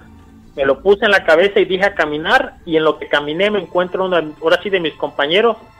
Me dice, ¿a dónde vas? Quítate ese que te vas a caer. Dice, ¿qué te pasó? Le dije, pues es que me espantaron. Dice, ¿dónde? Le digo, en el arbolito que está allá, pero a cuando yo volteé, ya, ahora sí, ya no había nada. ¿No te habías alejado demasiado de ese árbol? A unos 10 metros más o menos, pero pues el árbol está grande, los palos de neón estaban chicos y se alcanzaba a ver perfectamente. Ok, ya para cuando tú volteaste ya no estaba el personaje. Exactamente, entonces este chavo le habla a su hermano que había ido con nosotros a cortarle y dice, ¿sabes qué? Tráete el machete. Ajá. Y a la hora que vamos, dice, a, a chingar a su madre, perdón por la palabra, dice, el arbolito, vámonos. Lo corta. exactamente, y a la hora que nos vamos, que ya está unos este, poniendo las rejas en la camioneta, le contamos al, al dueño del lugar y nos contesta, dice, ¿a poco apenas lo vieron? Pero hacía de muy natural. Y a las risas le digo, pues es que yo lo vi. Dice, ah, dice, yo lo he visto, pero cuando yo ya me voy, dice, está siempre parado en ese árbol. Y de hecho nos dijo. ¿y dónde, ¿y está el árbol? Dice, yo, pues ya lo cortamos. Pasó, terminamos de, de cargar la camioneta, ya estaba pardeando. Y justamente cuando nos íbamos, se nos, se nos vuelve a aparecer, pero a todos, enfrente de la camioneta tapando el camino. ¿Todos lo volvieron a ver? Sí, o sea, ahí sí ya este que todos, y me acuerdo que nos dice el señor, ¿saben qué? Este, hay que bajarnos, aquí traigo aguardiente, prendan la música, no hagan caso, no lo volteen a ver ni nada. Si camina cerca de nosotros, quédense tranquilos, pero todos estábamos nerviosos, estábamos, la neta, o sea, yo estaba con miedo, estaba yo, ahorita tengo 23 años, en ese tiempo tenía yo unos 16, 17 años. Y, lo- y Me- en, en general, ¿cuántos eran los que iban en la unidad? ¿Tú y cuántos más? ¿El conductor, tú y cuántos más? Iba yo, el conductor y cuatro más. Oye, amigo, ¿me puedes decir la ubicación exacta donde ocurre esto? Ah, es, ah, es que, bueno, eso, no, eso es entre cañales. Pero no, no, pero me refiero a La el punto, la población. ¿Dónde es esto? Yo soy de, se llama San Isidro, ¿Del municipio de? Actopan, a, a tres kilómetros de Zempoala. Ah, ok. De donde son los superlamas, ¿no? De Actopan, Veracruz. Exactamente. Ok, Pero yo vivo en una Pues comunidad sí. mucho más para acá, cerca de, ahora sí, cerca de la costa. Ok. Está, está, está. Bueno, ahorita voy a hacer una, hay un apunte a, a esto. Sí, Amigo, sí. muchas gracias por compartir Eh, la eh, historia. Permíteme, permíteme nada más para que acabe la- la- esa parte en la cual, cuando ese ser se les vuelve a aparecer al, al- al frente del camino, básicamente eh, seguía siendo el mismo, con las mismas dimensiones, de cuatro metros, de cuatro metros de altura. Exactamente. ¿Cómo el vestía? mismo Vestía es un trajecito negro. Es como si fuera un catrín. Así, así, así como la película. Exactamente, así. Entonces, nuestro asombro es de que, pues, ese, ese ser ahí parado, lo que hicimos fue bajar, agarrar los refrescos, agarrar aguardiente, que era lo que llevábamos, bueno, lo que llevaban los demás, empezar a echarnos, pues, unas cubas y poner la música a todo volumen. Como si no, no estuviera él ahí, no le hicieron caso. Exactamente, eso pasó, digamos, ese ser pasó caminando a un lado y se fue rumbo hacia el río, porque el río está ahí cerca. Era, No, no, era, era de, de pasos lentos, me quiero suponer por su tamaño, ¿no? O sea, Ajá, paso- así, caminaba era, era, era así como si, como si estuviera en cámara lenta por, por el tamaño, me quiero suponer que ustedes lo veían así como moverse. menos, pero pues no le tomamos mucha atención, sabemos que las piernas nada más que pasaron a un lado de nosotros y caminó a lo que es el río. El río queda del punto estamos nosotros al río son unos 40 metros, no está muy lejos. Entonces, pues ya, o sea, cuando vimos que ya no tomamos, ahora sí, no prestamos atención, seguimos ahí relajeando con la música unas dos horas, nos anocheció, de ahí nos fuimos a la camioneta y nos fuimos. Eso les ocurrió cuando apenas estaba oscureciendo. Ajá, estaba ya pardeando cuando se nos apareció otra vez. Cuando, cuando pasó junto a ustedes, ¿emitió algún sonido? No, nada. Cuando pasó junto a ustedes, de acuerdo a la estatura que dices que aparentemente tenía ese ser, quizá ustedes no, no alcanzaban todavía apenas y a lo mejor sobrepasaban a la altura de sus rodillas. Era un ser gigantesco de cuatro metros. Exactamente. Pero nosotros estábamos sentados, ahora sí, nos sentamos en cubos, los que llevábamos, y pues empezar a relajear para evitar este estarlo viendo o estar espantándonos más. Es distracción, no haces caso y pues ya. Caramba. Amigo, Dime. quiero, quiero, es que quiero apuntar algo, pero precisamente, y aparte porque ya nos gana el corte. Muchas gracias por compartirnoslo. Ok, ok. Que tengas feliz noche, muy interesante. Gracias por la llamada. Igual, hasta luego. Que estés muy bien. Ahí, ahí, ahí el punto, es que ya estábamos haciendo muy muy larga esta parte y, y redundamos en el en, en- en la misma situación. Dicho dos veces comentó él cómo estaba vestido. El punto es este. A mí me llama mucho la atención. La ficción de pronto, las cosas que, que se ven en las películas y todo este rollo, pues dices tú, a ver, si alguien lo puede imaginar, si alguien lo puede pensar, tiene que haber un origen. Ese origen puede ser una leyenda, puede ser un mito o simplemente la imaginación. En los, llamémoslo así, en, en los terrenos donde hay sembradíos en Estados Unidos, hay leyendas y mitos sobre este tipo de seres. Por eso yo quería saber dónde a mí me llama la atención que dice que aquí en, en, pues, pues, prácticamente aquí en, Actopan, ¿no? Ahí cerca de Jalapa, digamos. Exacto, muy seguramente él hace la referencia porque vio el personaje este en, en, una, película. una película y lo está asimilando como tal. Pero hay, hay precisamente que, que hacer así como que un, una especie de, de análisis. Digo, nosotros no tenemos la fortuna de haberlo visto porque es creo de las muchas cosas que nos han platicado que rompe eh, como, como de manera muy en particular, muy en especial, con algo así. O sea, es un personaje que lo tuvieron ahí, que lo vieron dos veces. Dos veces. Que, que, los lugareños, ah, sí. Y no hay, no hay un eco, no, no hay un, este, pues sabes qué, vamos a ver qué onda con este personaje, porque dices, hablar de una bruja, de un nahual, de un demonio, algo así por el estilo, como que, que se presta, ¿no? A, a, a, a la, llamémosla así, a, a, que es como de alguna manera enigmático todo ese rollo. Pero este es un personaje gigantesco, o sea, es algo que, que no se oculta. O sea, si se parece al Slenderman, ¿no? Ándale, algo por el estilo. Pero bueno, es, es una historia muy, muy interesante y ojalá en algún otro momento alguien este, nos contará algo muy similar, por no insistir. Pero bueno. En ese caso, en la segunda aparición que tuvo, lo vieron cuatro o cinco personas. Cinco personas, pero es que ya le decía, el, el, conductor le dice, ah, ya lo vieron también ustedes. Él ya lo había visto. Exacto, él ya, eh, él, se, se nota que él y, y de un par de personas más ya tenían como que alguna, de alguna otra este, manera, ya como que conocimiento de, ver este personaje. Entonces eso es así como que lo más interesante.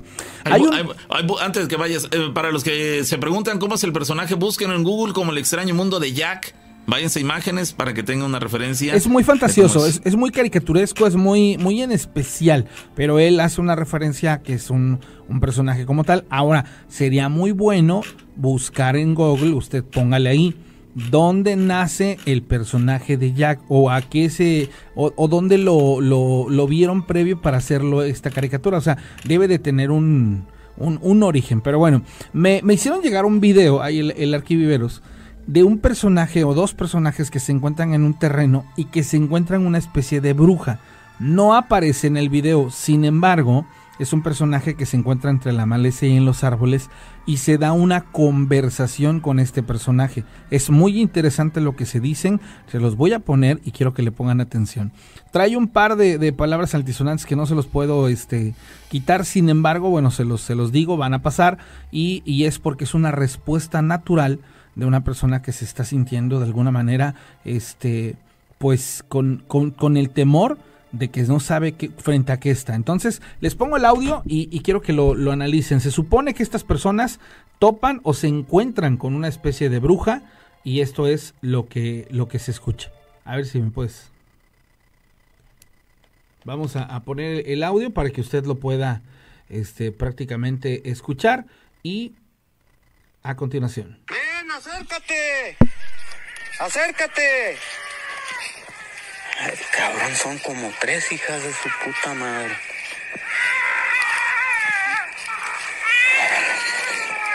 Ven, ven.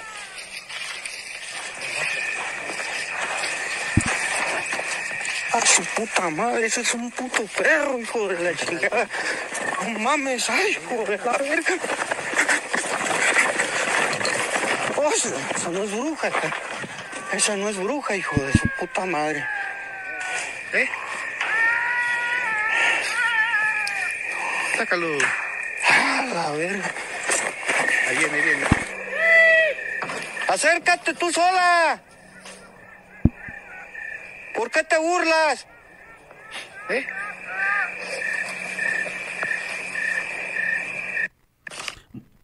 Bueno, por las circunstancias no lo voy a repetir, pero ¿escuchaste? la, los gritos, escuchaste la, burla. Sí, se burlaba, o sea, había una risa. No, pero, pero lo tétrico de, de ¿Dónde ocurrió La voz. Este, el video no, no trae una referencia como tal. Son personas que pues hablan el español. Es un terreno en el que están ellos situados frente a una especie como de casetita y este alumbran el lugar, pero no tienen una referencia hacia un punto exacto. Y entonces la voz que se, se escucha en este video es demasiado eh, tétrica, no sé si tú lo... Sí, no, estoy de acuerdo. Eh, por acá dicen, sin video se presta a confusión. Ah, sí, es que es lo único que tu- tenemos disponible en ese sentido. No hay video, solamente el audio, No, ¿cierto? no, sí, sí, o sea, el video, en el video se ven nada más iluminando este el punto, pero Ah, no, no hay una referencia como tal. Ya me pasaron el número de, de la persona que este que se llama Edwin, la que nos quiere este contar ahí una, una historia, bueno, que creo que Algo tiene que ver interesante, con, dice. Ajá, con algo, algo interesante. Yo lo voy a tratar de contactar en estos instantes porque me llama la atención lo que publica. Es algo muy importante para el auditorio, o sea, para que, que hace mención que para la gente, ¿no? Entonces, este, no sé, eh, de- después de eso puso vamos, a, algo. la- vamos a la pausa. Mira, ¿O ya, lo, aguanta? ya lo tengo en la línea telefónica. Hola, hola Edwin, ¿cómo estás? Buenas noches, madrugadas más bien. Sí, buenas noches. A ver Edwin, platícanos qué es lo que le tienes que decir a la gente. Bueno, pues hace desde un año estamos siendo invadidos en Orizaba. En los cerros están bajando muchos ovnis. Incluso tengo algunos videos que te mandé, no sé si los hayas visto. Sí, hace una semana. Mm, no, no son dos una semana, uno lo acabo de grabar ahorita. Ah, No, ok. el, el video que me mandaste, este, te refieres a unos que me enviaron la, la semana pasada. Este, pero sí, o sea, me refiero a, a que sí los vi. Este, este, este material que tú tienes, ¿puedes describirlo? ¿Puedes hablarnos acerca de ello? ¿Qué, qué es esto que tienes que decirle a la gente? Es que en las noches, sin que se den cuenta cuando la gente está durmiendo, echan como que una especie de luz, como si fuera un relámpago. Y yo siento que eso le está haciendo algo a la gente. De alguna manera están experimentando sin que nos demos cuenta. Una experiencia que tuve fue que el primero de enero del 2019 vi que una estrella se abrió y salió de ahí una especie de gusano de luz. De ese gusano de luz estuvo ap- aparentemente una media hora en el cielo hasta que se le, en la cabeza de ese gusano, por así decirlo, salió un, una nave. Esa nave salió hacia el espacio y luego se metió en rumbo a la Tierra. Cuando iba bajando parecía como un meteorito, incluso otras dos personas lo vieron conmigo. Uno pensó que hasta era un meteorito porque se vio muy impresionante. Pero el caso es que de ahí para acá he estado observando mucho el cielo y me he dado cuenta que en verdad salen casi una vez por semana, dos veces por semana, en los cerros de Camela, Tú eres vecino de... ¿dónde, dónde, ¿Dónde te ubicas tú? en Orizaba, Veracruz. Pero ¿dónde es que tú has visto o has, has sido testigo de estos avistamientos? Eh, los cerros en los que salen es en el cerro de Escamela, en el del Cura, en el que está por el Chirimoyo. Esos tres están muy activos, muy, muy frecuentemente se ven. ¿Y qué También concluyes? en el cerro del Cura a veces se ven brujas. Algo tiene ese cerro. ¿Qué es lo que tú concluyes con esto? Concluyo que si te asomas a las 3, 4 de la mañana puedes ver zona de la del planeta se alinea con algo que tienen en el espacio, como si fuera una estación espacial como la internacional de los humanos, pero ahí están todo el tiempo vigilándonos. En las madrugadas es cuando hay más actividad de esto. Entonces, quién sabe qué querrán. Los rayos que dices que, que, que dejan caer de luz, ¿esto en qué zonas son en donde los dejan caer? Una vez estaba yo en la zona de Mariano Escobedo, en un lugar alto viendo hacia Orizaba y vi que en el mero centro es donde botan los rayos.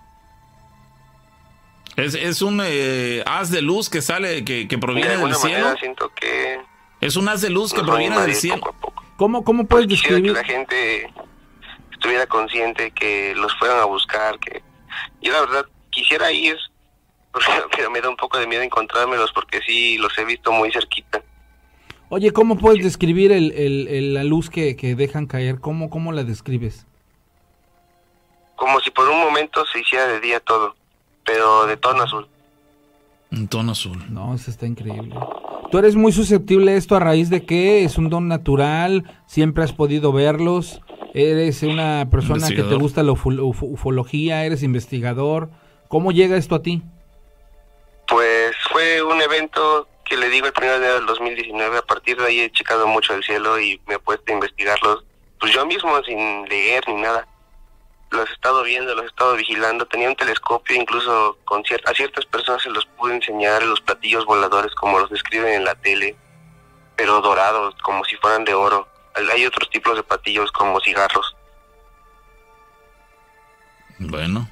Oye, Hay gente que me tira loco, piensa que Sí, no, no te entiendo. pregúntale cuál es el mensaje que él cree que nos quieren dar. ¿Cuál es el mensaje que crees tú que, que nos quieren dar o, o qué crees que esté de alguna u otra manera ocurriendo por el cual esté sucediendo esto? Pues yo creo que están escondidos en los cerros. De alguna manera salen de ahí. Y es que es muy extraño algunas naves porque yo tenía un telescopio y lo ocupé para ver los que salían arriba del cerro del Chimoyo y algunos ni siquiera eran naves, eran como energía. Imagínate un átomo que da muchas vueltas y gira en colores diferentes no tiene forma física, simplemente es energía que se aparece ahí. Pero estoy seguro que son extraterrestres. Amigo, muchísimas gracias por compartirnos esto que la neta nos deja, bueno, a mí en lo particular, me deja así en, en, en, el éxtasis de, de, de, lo que tú estás platicando, porque pues yo creo que, que entre incrédulo o no, eh, estamos como conscientes de que esto cada vez va a ser más, eh, de alguna u otra manera, más real y menos mito, menos leyenda, sino que tendremos que tener la apertura y la mente muy, muy abierta para aceptar que este tipo de cosas son reales, ¿no? Nos queda la incertidumbre del por qué, el para qué, el qué es lo que ocurre realmente, pero pues personas como tú que nos pueden de alguna otra manera dar ese tipo de indicios y pues como lo dices, ¿no? Ojalá alguien se interese por investigar y pudiese de alguna otra manera esclarecer un poco más esta, esta situación o qué pudiese estar ocurriendo. Te agradecemos, Edwin, por compartirlo. Una última cosa. Si hay gente de Arizaba escuchando y hay valientes que quieran ir a buscarlos, vamos. Estoy seguro que se los puedo enseñar y los podemos topar a unos cuantos metros. Ahí hábleme por el chat. Ok, Edwin. Sí, sí, sí. Muchísimas gracias, amigo. Gracias. Hasta luego. Bueno, ya tengo su número, creo que ya sé a dónde vamos a ir. Sí, en la, siguiente. investigación. estoy de acuerdo. Vamos a la pausa, señores. Seguimos con más de las historias de miedo. No se muevan.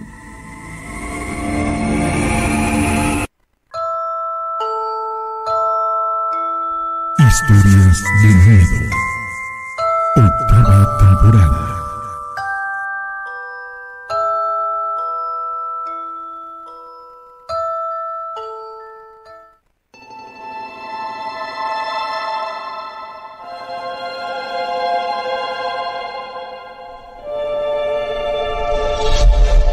A continuar, señoras y señores, con más de las historias de miedo con la rana y el pavo. La primera parte del programa fue de prácticamente hora y media sin parar, señores. Así que nos quedan por delante solamente 30 minutos. Hay, hay varias historias que nos han contado y les agradezco muchísimo a las personas que lo, que lo han hecho. Las voy a compartir muy, muy rápidamente con ustedes.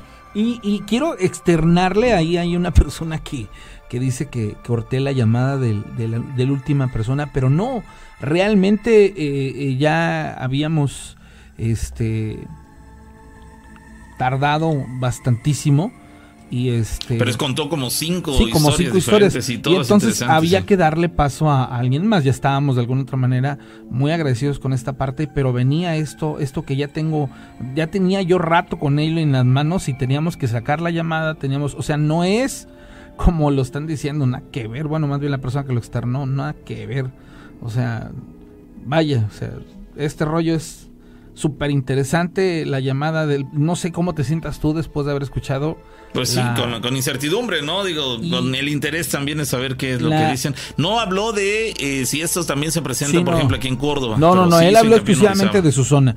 Y lo que sí, sí me quedó impactadísimo es porque este su voz en lo particular refleja el temor de que eso que está experimentando de pronto le causa esa, esa sensación de, quiero saber más, pero a la vez no sé, no sé en qué puedo acabar.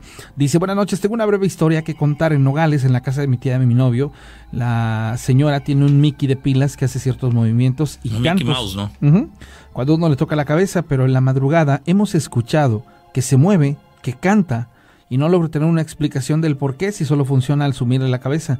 Además de que en esa casa han visto la sombra de una persona pasar por la parte trasera del patio, pero las veces que le han logrado percibir se sienten escalofríos y la piel se pone chinita. Esto y más cosas han pasado.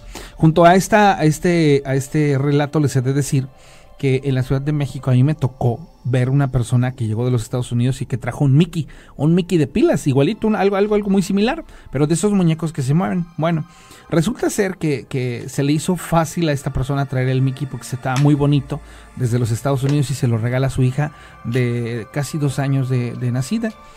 ¿Cuál va a ser la sorpresa que en una de las tantas, tantas, tantas oportunidades que tuvieron de ver que el muñeco tenía una interacción, encuentran al muñeco parado de la mano de la niña y la niña le dicen, ¿qué haces hija?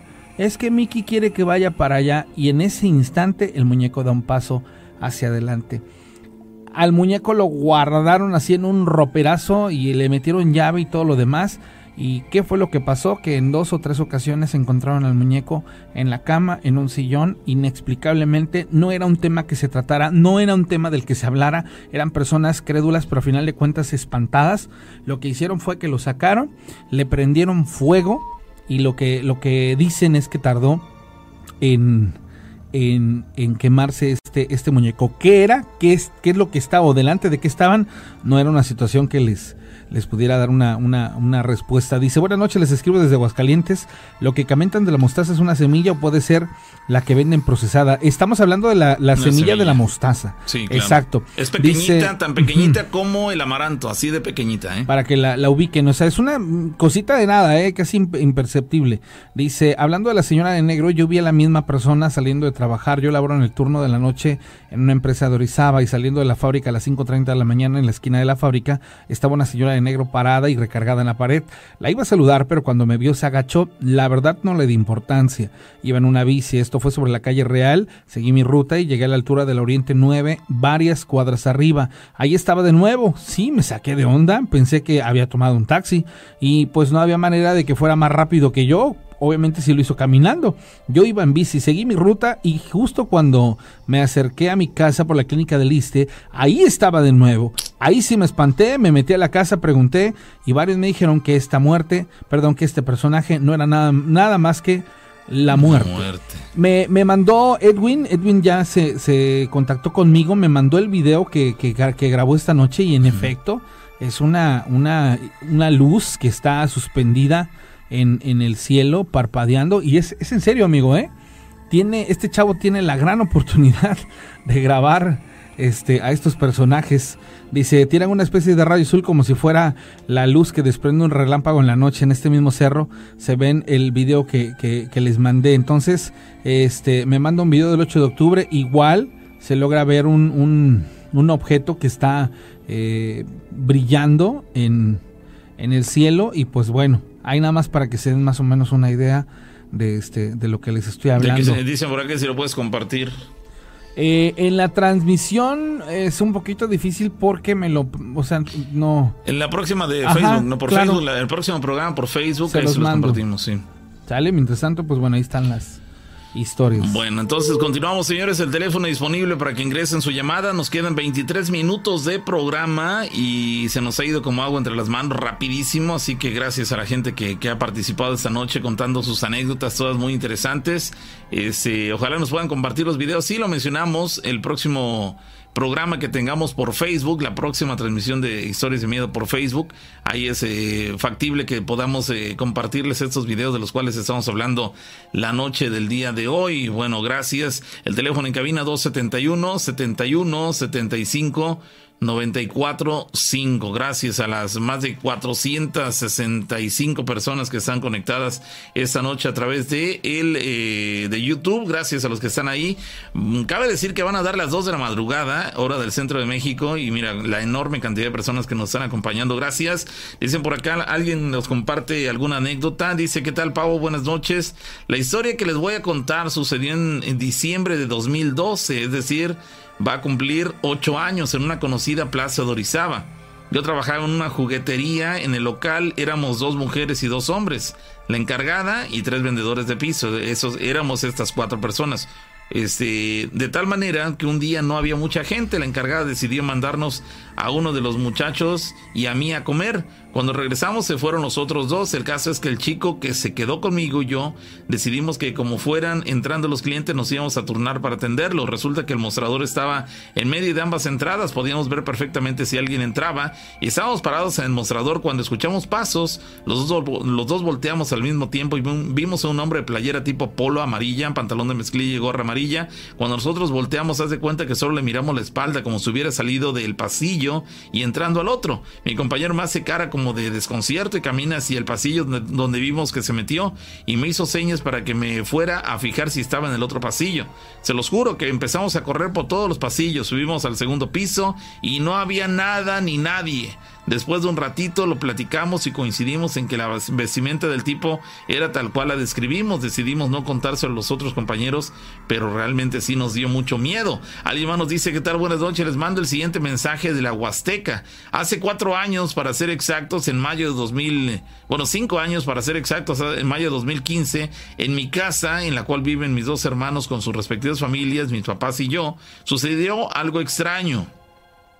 Mi cuñada se fue de la casa luego de que mi hermano la corriera y me acuerdo perfectamente bien que esa noche se durmieron en mi habitación mis dos sobrinos pequeños en otra cama y a eso de las 3 de la mañana aproximadamente yo me encontraba soñando y soñé que la puerta principal de la casa estaba abierta junto con el portón de la calle y no y yo estaba sentada en el sillón y sentí un escalofrío al ver que la calle estaba oscura. Así que corrí hacia mi, mi habitación y en eso despierta de mi sueño y es cuando de repente vi un niño aproximadamente de 6 años de edad con la cara totalmente blanca y los ojos rojos, mismo que vestía un traje elegante, color negro totalmente, y estaba parado en la puerta de mi habitación y adelante de mí, muy cerquita de mis pies, mirándome profundamente y me decía con una voz cálida y escalofriante, Satanás, Satanás, Satanás.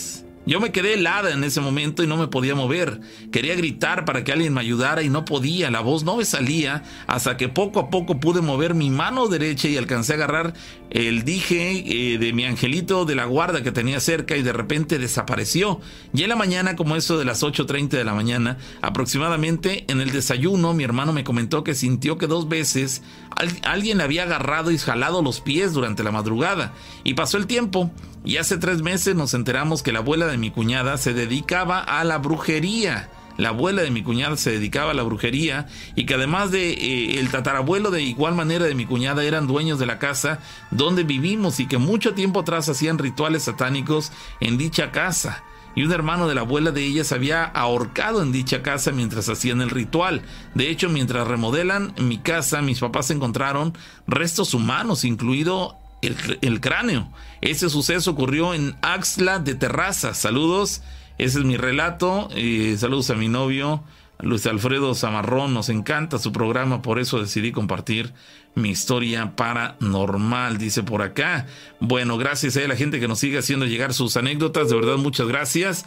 A la gente que nos quiera llamar por teléfono es el 271 7175 945. Dice, ¿qué tal? Eh, buenas noches. Soy Alberto. Lo que les voy a contar me pasó hace una semana. Resulta que estábamos cenando mi hermana y yo cuando algo cayó en la lámina de la cocina eh, de la casa. Mi hermana y yo salimos a ver eh, de qué se trataba cuando de pronto vimos un perro negro de ojos rojos mi hermana empezó a rezar y esa cosa simplemente desapareció, así de la nada, desapareció. Ese es, el relato que les quería comentar. Imagínense cenando en la tranquilidad de su casa y de la nada escuchan un golpe, salen a ver de qué se trata, ver un perro enorme con los ojos rojos, ella empieza a rezar y el perro desaparece. Llamada telefónica, bueno. Hola, ¿qué tal? Buenas noches. Hola, ¿quién habla? buenos días. Buen día. otra vez el jarocho, el jarocho. ¿Qué tal, jarocho? Oye, es que el otro día les dije que les iba a contar. Tengo varias historias. Ok.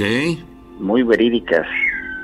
Mira, vamos a ir ahora sí que como en, como que de lo poquito a lo mucho. Ajá.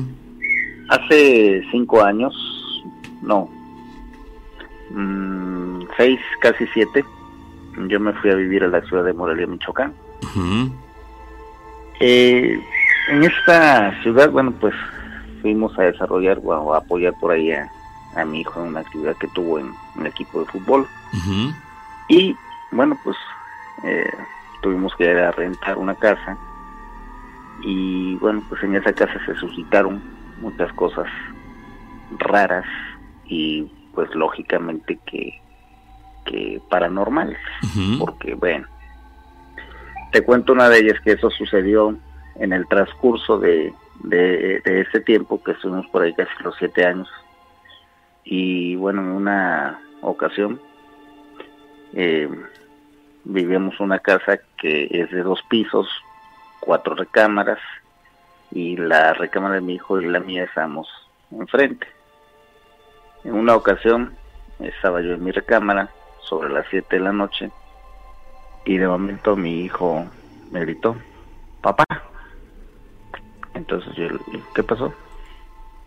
Y encuentro a mi hijo parado ahí a un costado de su cama y me dice, oye, dice, estaba yo cambiándome y mi cadena se me cayó.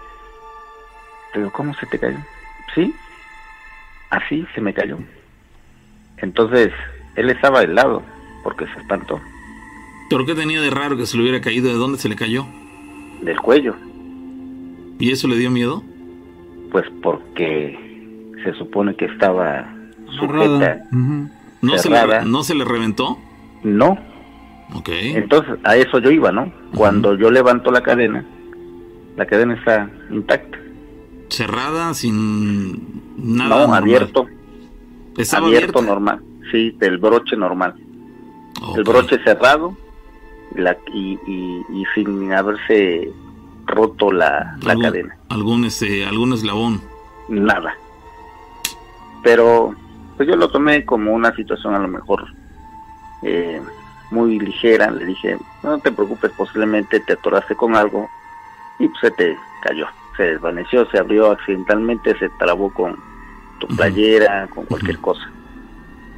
Eh, sigue esta situación días después, no sé, 15 días. Él se está bañando en, en- en mi recámara y yo subí a la azotea. Cuando me, de momento me grita, papá, otra vez. Entonces bajo y, y le digo, ¿qué pasó? Dice, dime algo. Mira, te lo juro que me, se me pone la, la piel chinita. Digo, ¿qué pasó? Dime que tú no activaste mi celular. Digo, ¿cómo? Sí, dice, para que yo active mi celular, para que yo active la música, yo debo de hablar, porque lo tenía con, con voz. Él usa un teléfono, un iPhone, y dice, mira, te lo voy a poner. Si tú lo activas, necesita mi dedo y decir música. Digo, sí. Dice, y cuando entraste estaba prendido, digo, sí. Dice, yo no lo prendí. Yo me estaba bañando y dejé el teléfono en tu cama. Digo, neta. Dice, sí, papá. Entonces, cuando yo lo encontré, él ya se había salido del baño, de la recámara. Y el teléfono estaba con música. Entonces, son dos, dos situaciones que pasaron. Ahí te va la tercera. Ahí, a esa casa llegó a, a visitarnos una señora mamá de uno de los niños que también jugaba fútbol y que yo lo tenía ahí como tipo pensión. Y bueno, pues se acostó o la dejé que durmiera en la recámara donde yo estaba. Y creerás que temprano la encontré a las seis y media de la mañana, siete, porque los jóvenes se levantaban muy temprano. Y la encontré en la sala, así un poco espantada. Ujú. Y le dije, ¿y ahora qué pasó, señor? ¿Qué es aquí?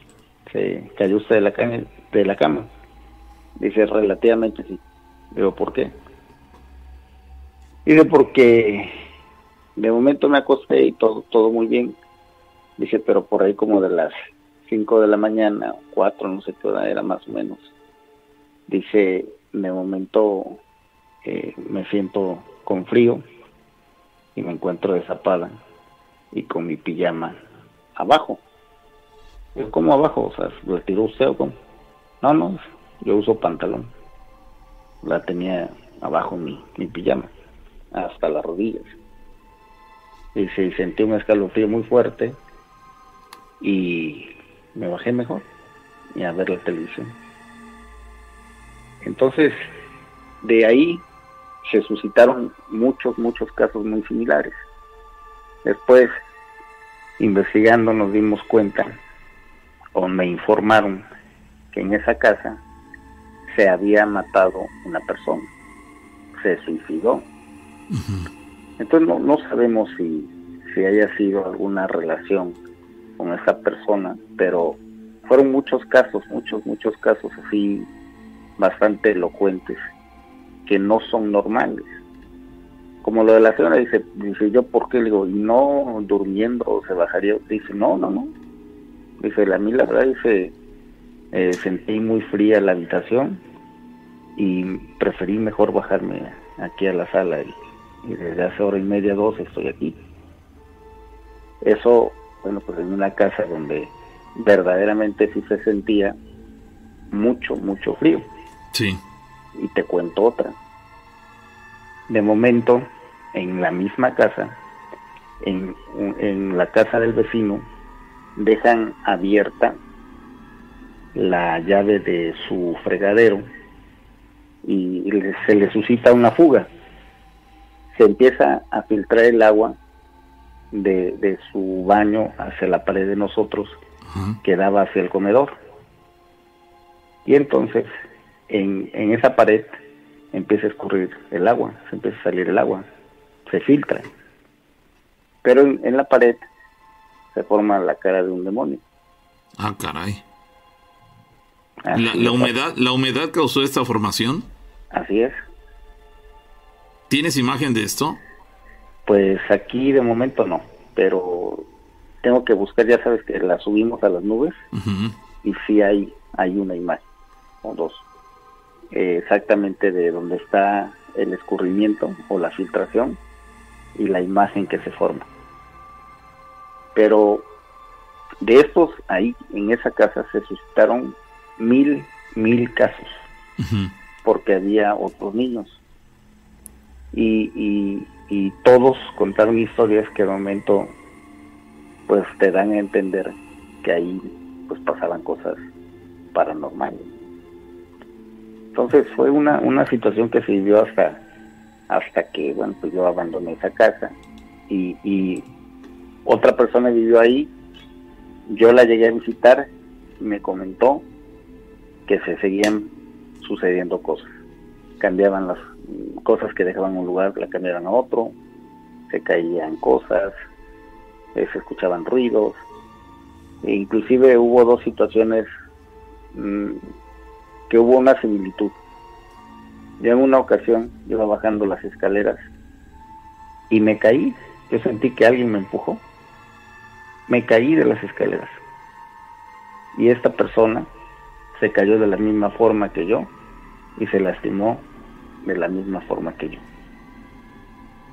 ¿Cómo, cómo podrías tomar eso? ¿Tú tropezaste, perdiste el paso o algo te, No. te propició la caída? Solamente pisé normal para mí y de momentos sentí que me, me, me elevaron los pies y caí hasta abajo, pero de, de pompas. Y de la misma forma le pasó a ese señor. ¿Y se produjeron la misma lesión? La misma lesión. Bueno, Inclusive, no sé, no entiendo, a ver, supongamos, yo iba en, en chanclas y me levanté una uña del dedo y la señora también. Ah, caray. Sí, es mucha casualidad, ¿no? Que en ese caso los, los dos eh, tuvieron un accidente, si- accidentes similares con heridas similares en el mismo lugar. Mucha Sí. coincidencia, ¿no? y el golpe en la cadera, eh, al mismo, eh, es más, puedo decirte que fue en el mismo escalón. Le dije, yo di un paso y en el siguiente dice, así me pasó. En el segundo paso que iba a llegar me pasó. Pues vaya. Vaya que sí hay enormes coincidencias. Pues ahí queda, Jarocho. Muchas gracias por la llamada. Órale, pues ya luego te cuento una más peor que esas que me pasó a mí Ah, caray. en Bueno, un bueno. viaje de Jalapa hacia Córdoba. De acuerdo. hay, muchas, gracias amigo, que estés muy bien, buenas noches. Hay muchas historias muy buenas, ¿sabes dónde? En exactamente en la carretera federal que te trae de Jalapa para, para, para aquí, para, Córdoba, pero sobre todo a la altura pasando Huatusco. Ah, de este lado. Ajá, pasando Huatusco y este hay varios puntos, varios entronques y este sí nos han contado y la verdad que bien bien vale la pena, pero bueno, señores, solamente eh, siete minutos nos separan antes de que nos den las 2 de la mañana. Agradecemos a las más de 458 personas conectadas en la red social, que la verdad pues eso nos halaga, ya somos 5.500 suscriptores y bueno pues eh, esta situación nos, nos augura que seguramente pues bueno vamos a continuar haciendo más cosas. Y pues bueno, ahí, ahí tienes historias. Sí, sí, sí, por supuesto, sí. Hay, hay historias que nos han contado y bueno, han quedado pendientes por sacar adelante. Así que bueno, aprovechamos los eh, últimos seis minutos del programa mientras ingresa una probable última llamada. Mientras tanto, dice por acá, buenas noches, eh, Pau y Rana. Quiero contarles una historia que me contó mi mamá y la verdad, al momento que nos la platicó, a mí en lo personal me dio un miedo ella, mm, en su juventud, mi mamá trabajó de enfermera y ayudaba a un doctor en la guardia por las noches en el hospital. Ellos trabajaban en la Ciudad de México por el año de 1985. Estamos hablando de hace 35 años. Y en una ocasión hubo una fiesta de puros doctores y enfermeras y, y pues cada uno de ellos con sus familias. Ese doctor invitó a mi mamá e iba a ir su esposa, la esposa del doctor, y su hija mayor. En aquel eh, tiempo dice mi mamá que ese tipo de fiestas eran muy elegantes. Mi mamá fue emocionada ya que ellos tenían mucho trabajo en el hospital y eran muy pocas las ocasiones en las que podían pasar un buen rato. Bueno, ya al, llegar a la fiesta era una, una casa enorme y el dueño era una persona muy amable y muy sencillo a la vez. A pesar que todos los invitados se veían muy elegantes, e igual el dueño de la casa, pero se veía su sencillez, era amigo ese, y colaborador del doctor con el que trabajaba mi mamá. Pasando la noche, por ahí de las 2 de la madrugada, mi mamá ya se quería retirar y le comentó a la esposa del doctor al que él le dijo y en un momento nos vamos, eh, en un momento ya nos vamos. En el instante que él le hizo una señal a su esposa indicando que era el momento para irnos de la, y para irnos de la nada, salió un joven que se estaba sintiendo mal y sentía que se le bajaba la presión. Y el doctor se ofreció en llevarlo a una clínica privada para que ahí lo, lo trataran, lo revisaran y hacerlo, pues eh, darle el auxilio necesario. Cuando llegamos, bajó al joven la clínica era sencilla y era de dos pisos, planta baja, sala de espera y arriba había camas y sillas de reposo. Toda la clínica se veía de frente, veías la planta baja y la del segundo piso. Desde que entró el doctor a la clínica de inmediato lo llevaron al segundo piso. Esa noche nada más estaba un pasante de doctor y una enfermera de guardia. Lo acostaron y le pusieron suero y al poco tiempo se fue tranquilizando. Ya al verlo más eh, recuperado, bajaron y lo dejaron para que descansara. Al bajar el doctor y las otras dos personas al primer piso, su esposa y mi mamá en el coche, de la nada observaron en la ventana del cuarto que salió una sombra. Esta sombra era muy alta y se fue metiendo, así dice el literal, y se fue metiendo esta sombra en el cuerpo del joven. Ante lo que veía mi mamá, todo eso, la esposa del doctor también vio todo, es decir, las dos coincidieron en lo que estaban viendo. Las dos vieron esa sombra que se metió, como que se introdujo en el cuerpo del muchacho, del joven que llevaron a atención médica. Ellas dos desde su automóvil alcanzaron a percibir esta, esta situación. En, ese momento, las dos salieron del, del automóvil y fueron a buscar al doctor para decirle que alguien estaba con el, joven en su recámara o en su habitación. Al que ellos dijeron, dice, oye, pero no es posible, no hay nadie más que nosotros dos de guardia y aún así subieron a ver. Dice, bueno, pues vamos a ver. Este, cuando llegaron a verlo, el joven había fallecido. Así tan normal, todos se quedaron mirando extrañados por la situación no encontraban una explicación a lo acontecido. El muchacho ya tenía unos minutos de estar en plena recuperación y de la nada resulta que el, joven había fallecido. al que uh, instantes antes había visto el doctor en plena fase de recuperación, resulta que instantes después había fallecido. Dijo el doctor, yo me paso a retirar, traigo a una persona que tengo que llevar a su casa, cualquier dato que necesiten, esta es mi dirección, en el camino había una parte oscura muy sólida. Al llegar a la casa donde vivía mi mamá y así de la nada, se escuchó una voz eh, adentro del automóvil que se dirigió al doctor diciéndole, ese joven que trataste de salvar era mío, era mío de por sí, y tú te metiste a tratar de salvarlo y sabes quién soy. Por lo que en ese momento, después de escuchar estas palabras, el doctor frenó de golpe y salieron del automóvil. El doctor, su esposa y su hija y mi mamá. Nunca supieron quién fue la persona que dijo eso. Después de eso, mi mamá decidió ya no volver a trabajar con el doctor y ese doctor se fue a otro estado a vivir con su familia. Ya no se supo más de ellos esa es la historia que me contó mi mamá cuando éramos chamacos. Ese es mi. Eh, me encanta el programa, está muy bueno. No me lo pierdo cada miércoles. Y esa es la anécdota. Buenas noches. Que historia, señoras y señores. una experiencia, sí, una, una experiencia verdaderamente aterradora porque cuando el muchacho estaba en plena recuperación, desde su automóvil en la calle, ese, ese, tanto la esposa del doctor como la, la, esa, la mamá de la chica que nos cuenta el, el, la anécdota, vieron que una sombra alta se adentró, como que ingresó al cuerpo del muchacho y todo indica que era la muerte porque instantes después subieron y el muchacho el cual estaba en recuperación, resulta que estaba muerto. Y dices, caramba. Y llegando a su casa, eh, escuchan todos los que iban al interior del auto esta voz que se que, inundó el ambiente al interior del automóvil diciéndole que ese joven era de ella y que él, él haciendo alusión al doctor, había intentado recuperarlo, por lo tanto no se lo había permitido. Es decir, estaba establecido que ese muchacho esa noche debía morir, simplemente la intervención del doctor prolongó un, un poco más, un rato más su vida, pero al final de cuentas la muerte se lo llevó. Señores, llegamos a la parte final. Gracias de verdad por acompañarnos. Me, me da mucho gusto tú que el, programa aquí en YouTube haya tenido este alcance, sobre todo porque nos hizo crecer. Y, y honestamente les voy a ser bien sincero. Entonces, vamos a ver que, que, que, que puede ser muy atractivo el, el, que nos acompañen en la plataforma de YouTube. Y este y muchas personas que nos, nos escuchaban en Facebook pues están aquí, digo, la verdad las vi a todas en el chat o en el chat. Sí. Entonces, honestamente creo que no es la plataforma, es, es muy chido que, que, que nos sigan y, y, pues bueno, les agradecemos llegar hasta este punto. Les estaremos contando más historias el próximo viernes y el sábado. Pues estén, eh, estén muy pendientes porque muy seguramente el en vivo va a ser a las 12 de la noche como tanto han querido.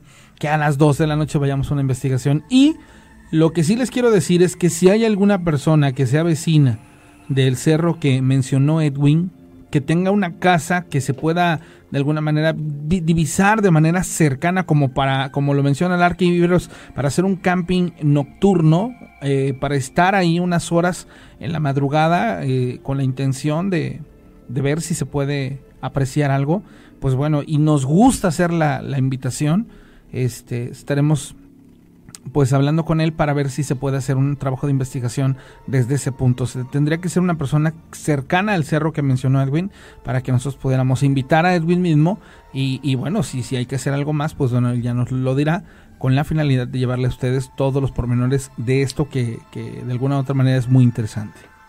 Así es. Bueno, ya ahí está entonces la invitación. Ojalá ya haya alguien que levante la mano y que, que esté dispuesto a, colaborar con nosotros en ese sentido para realizar esta, esta investigación. Nos vamos, señores. Gracias. Pásenla bien. Nos saludamos la próxima emisión con más de las historias de miedo.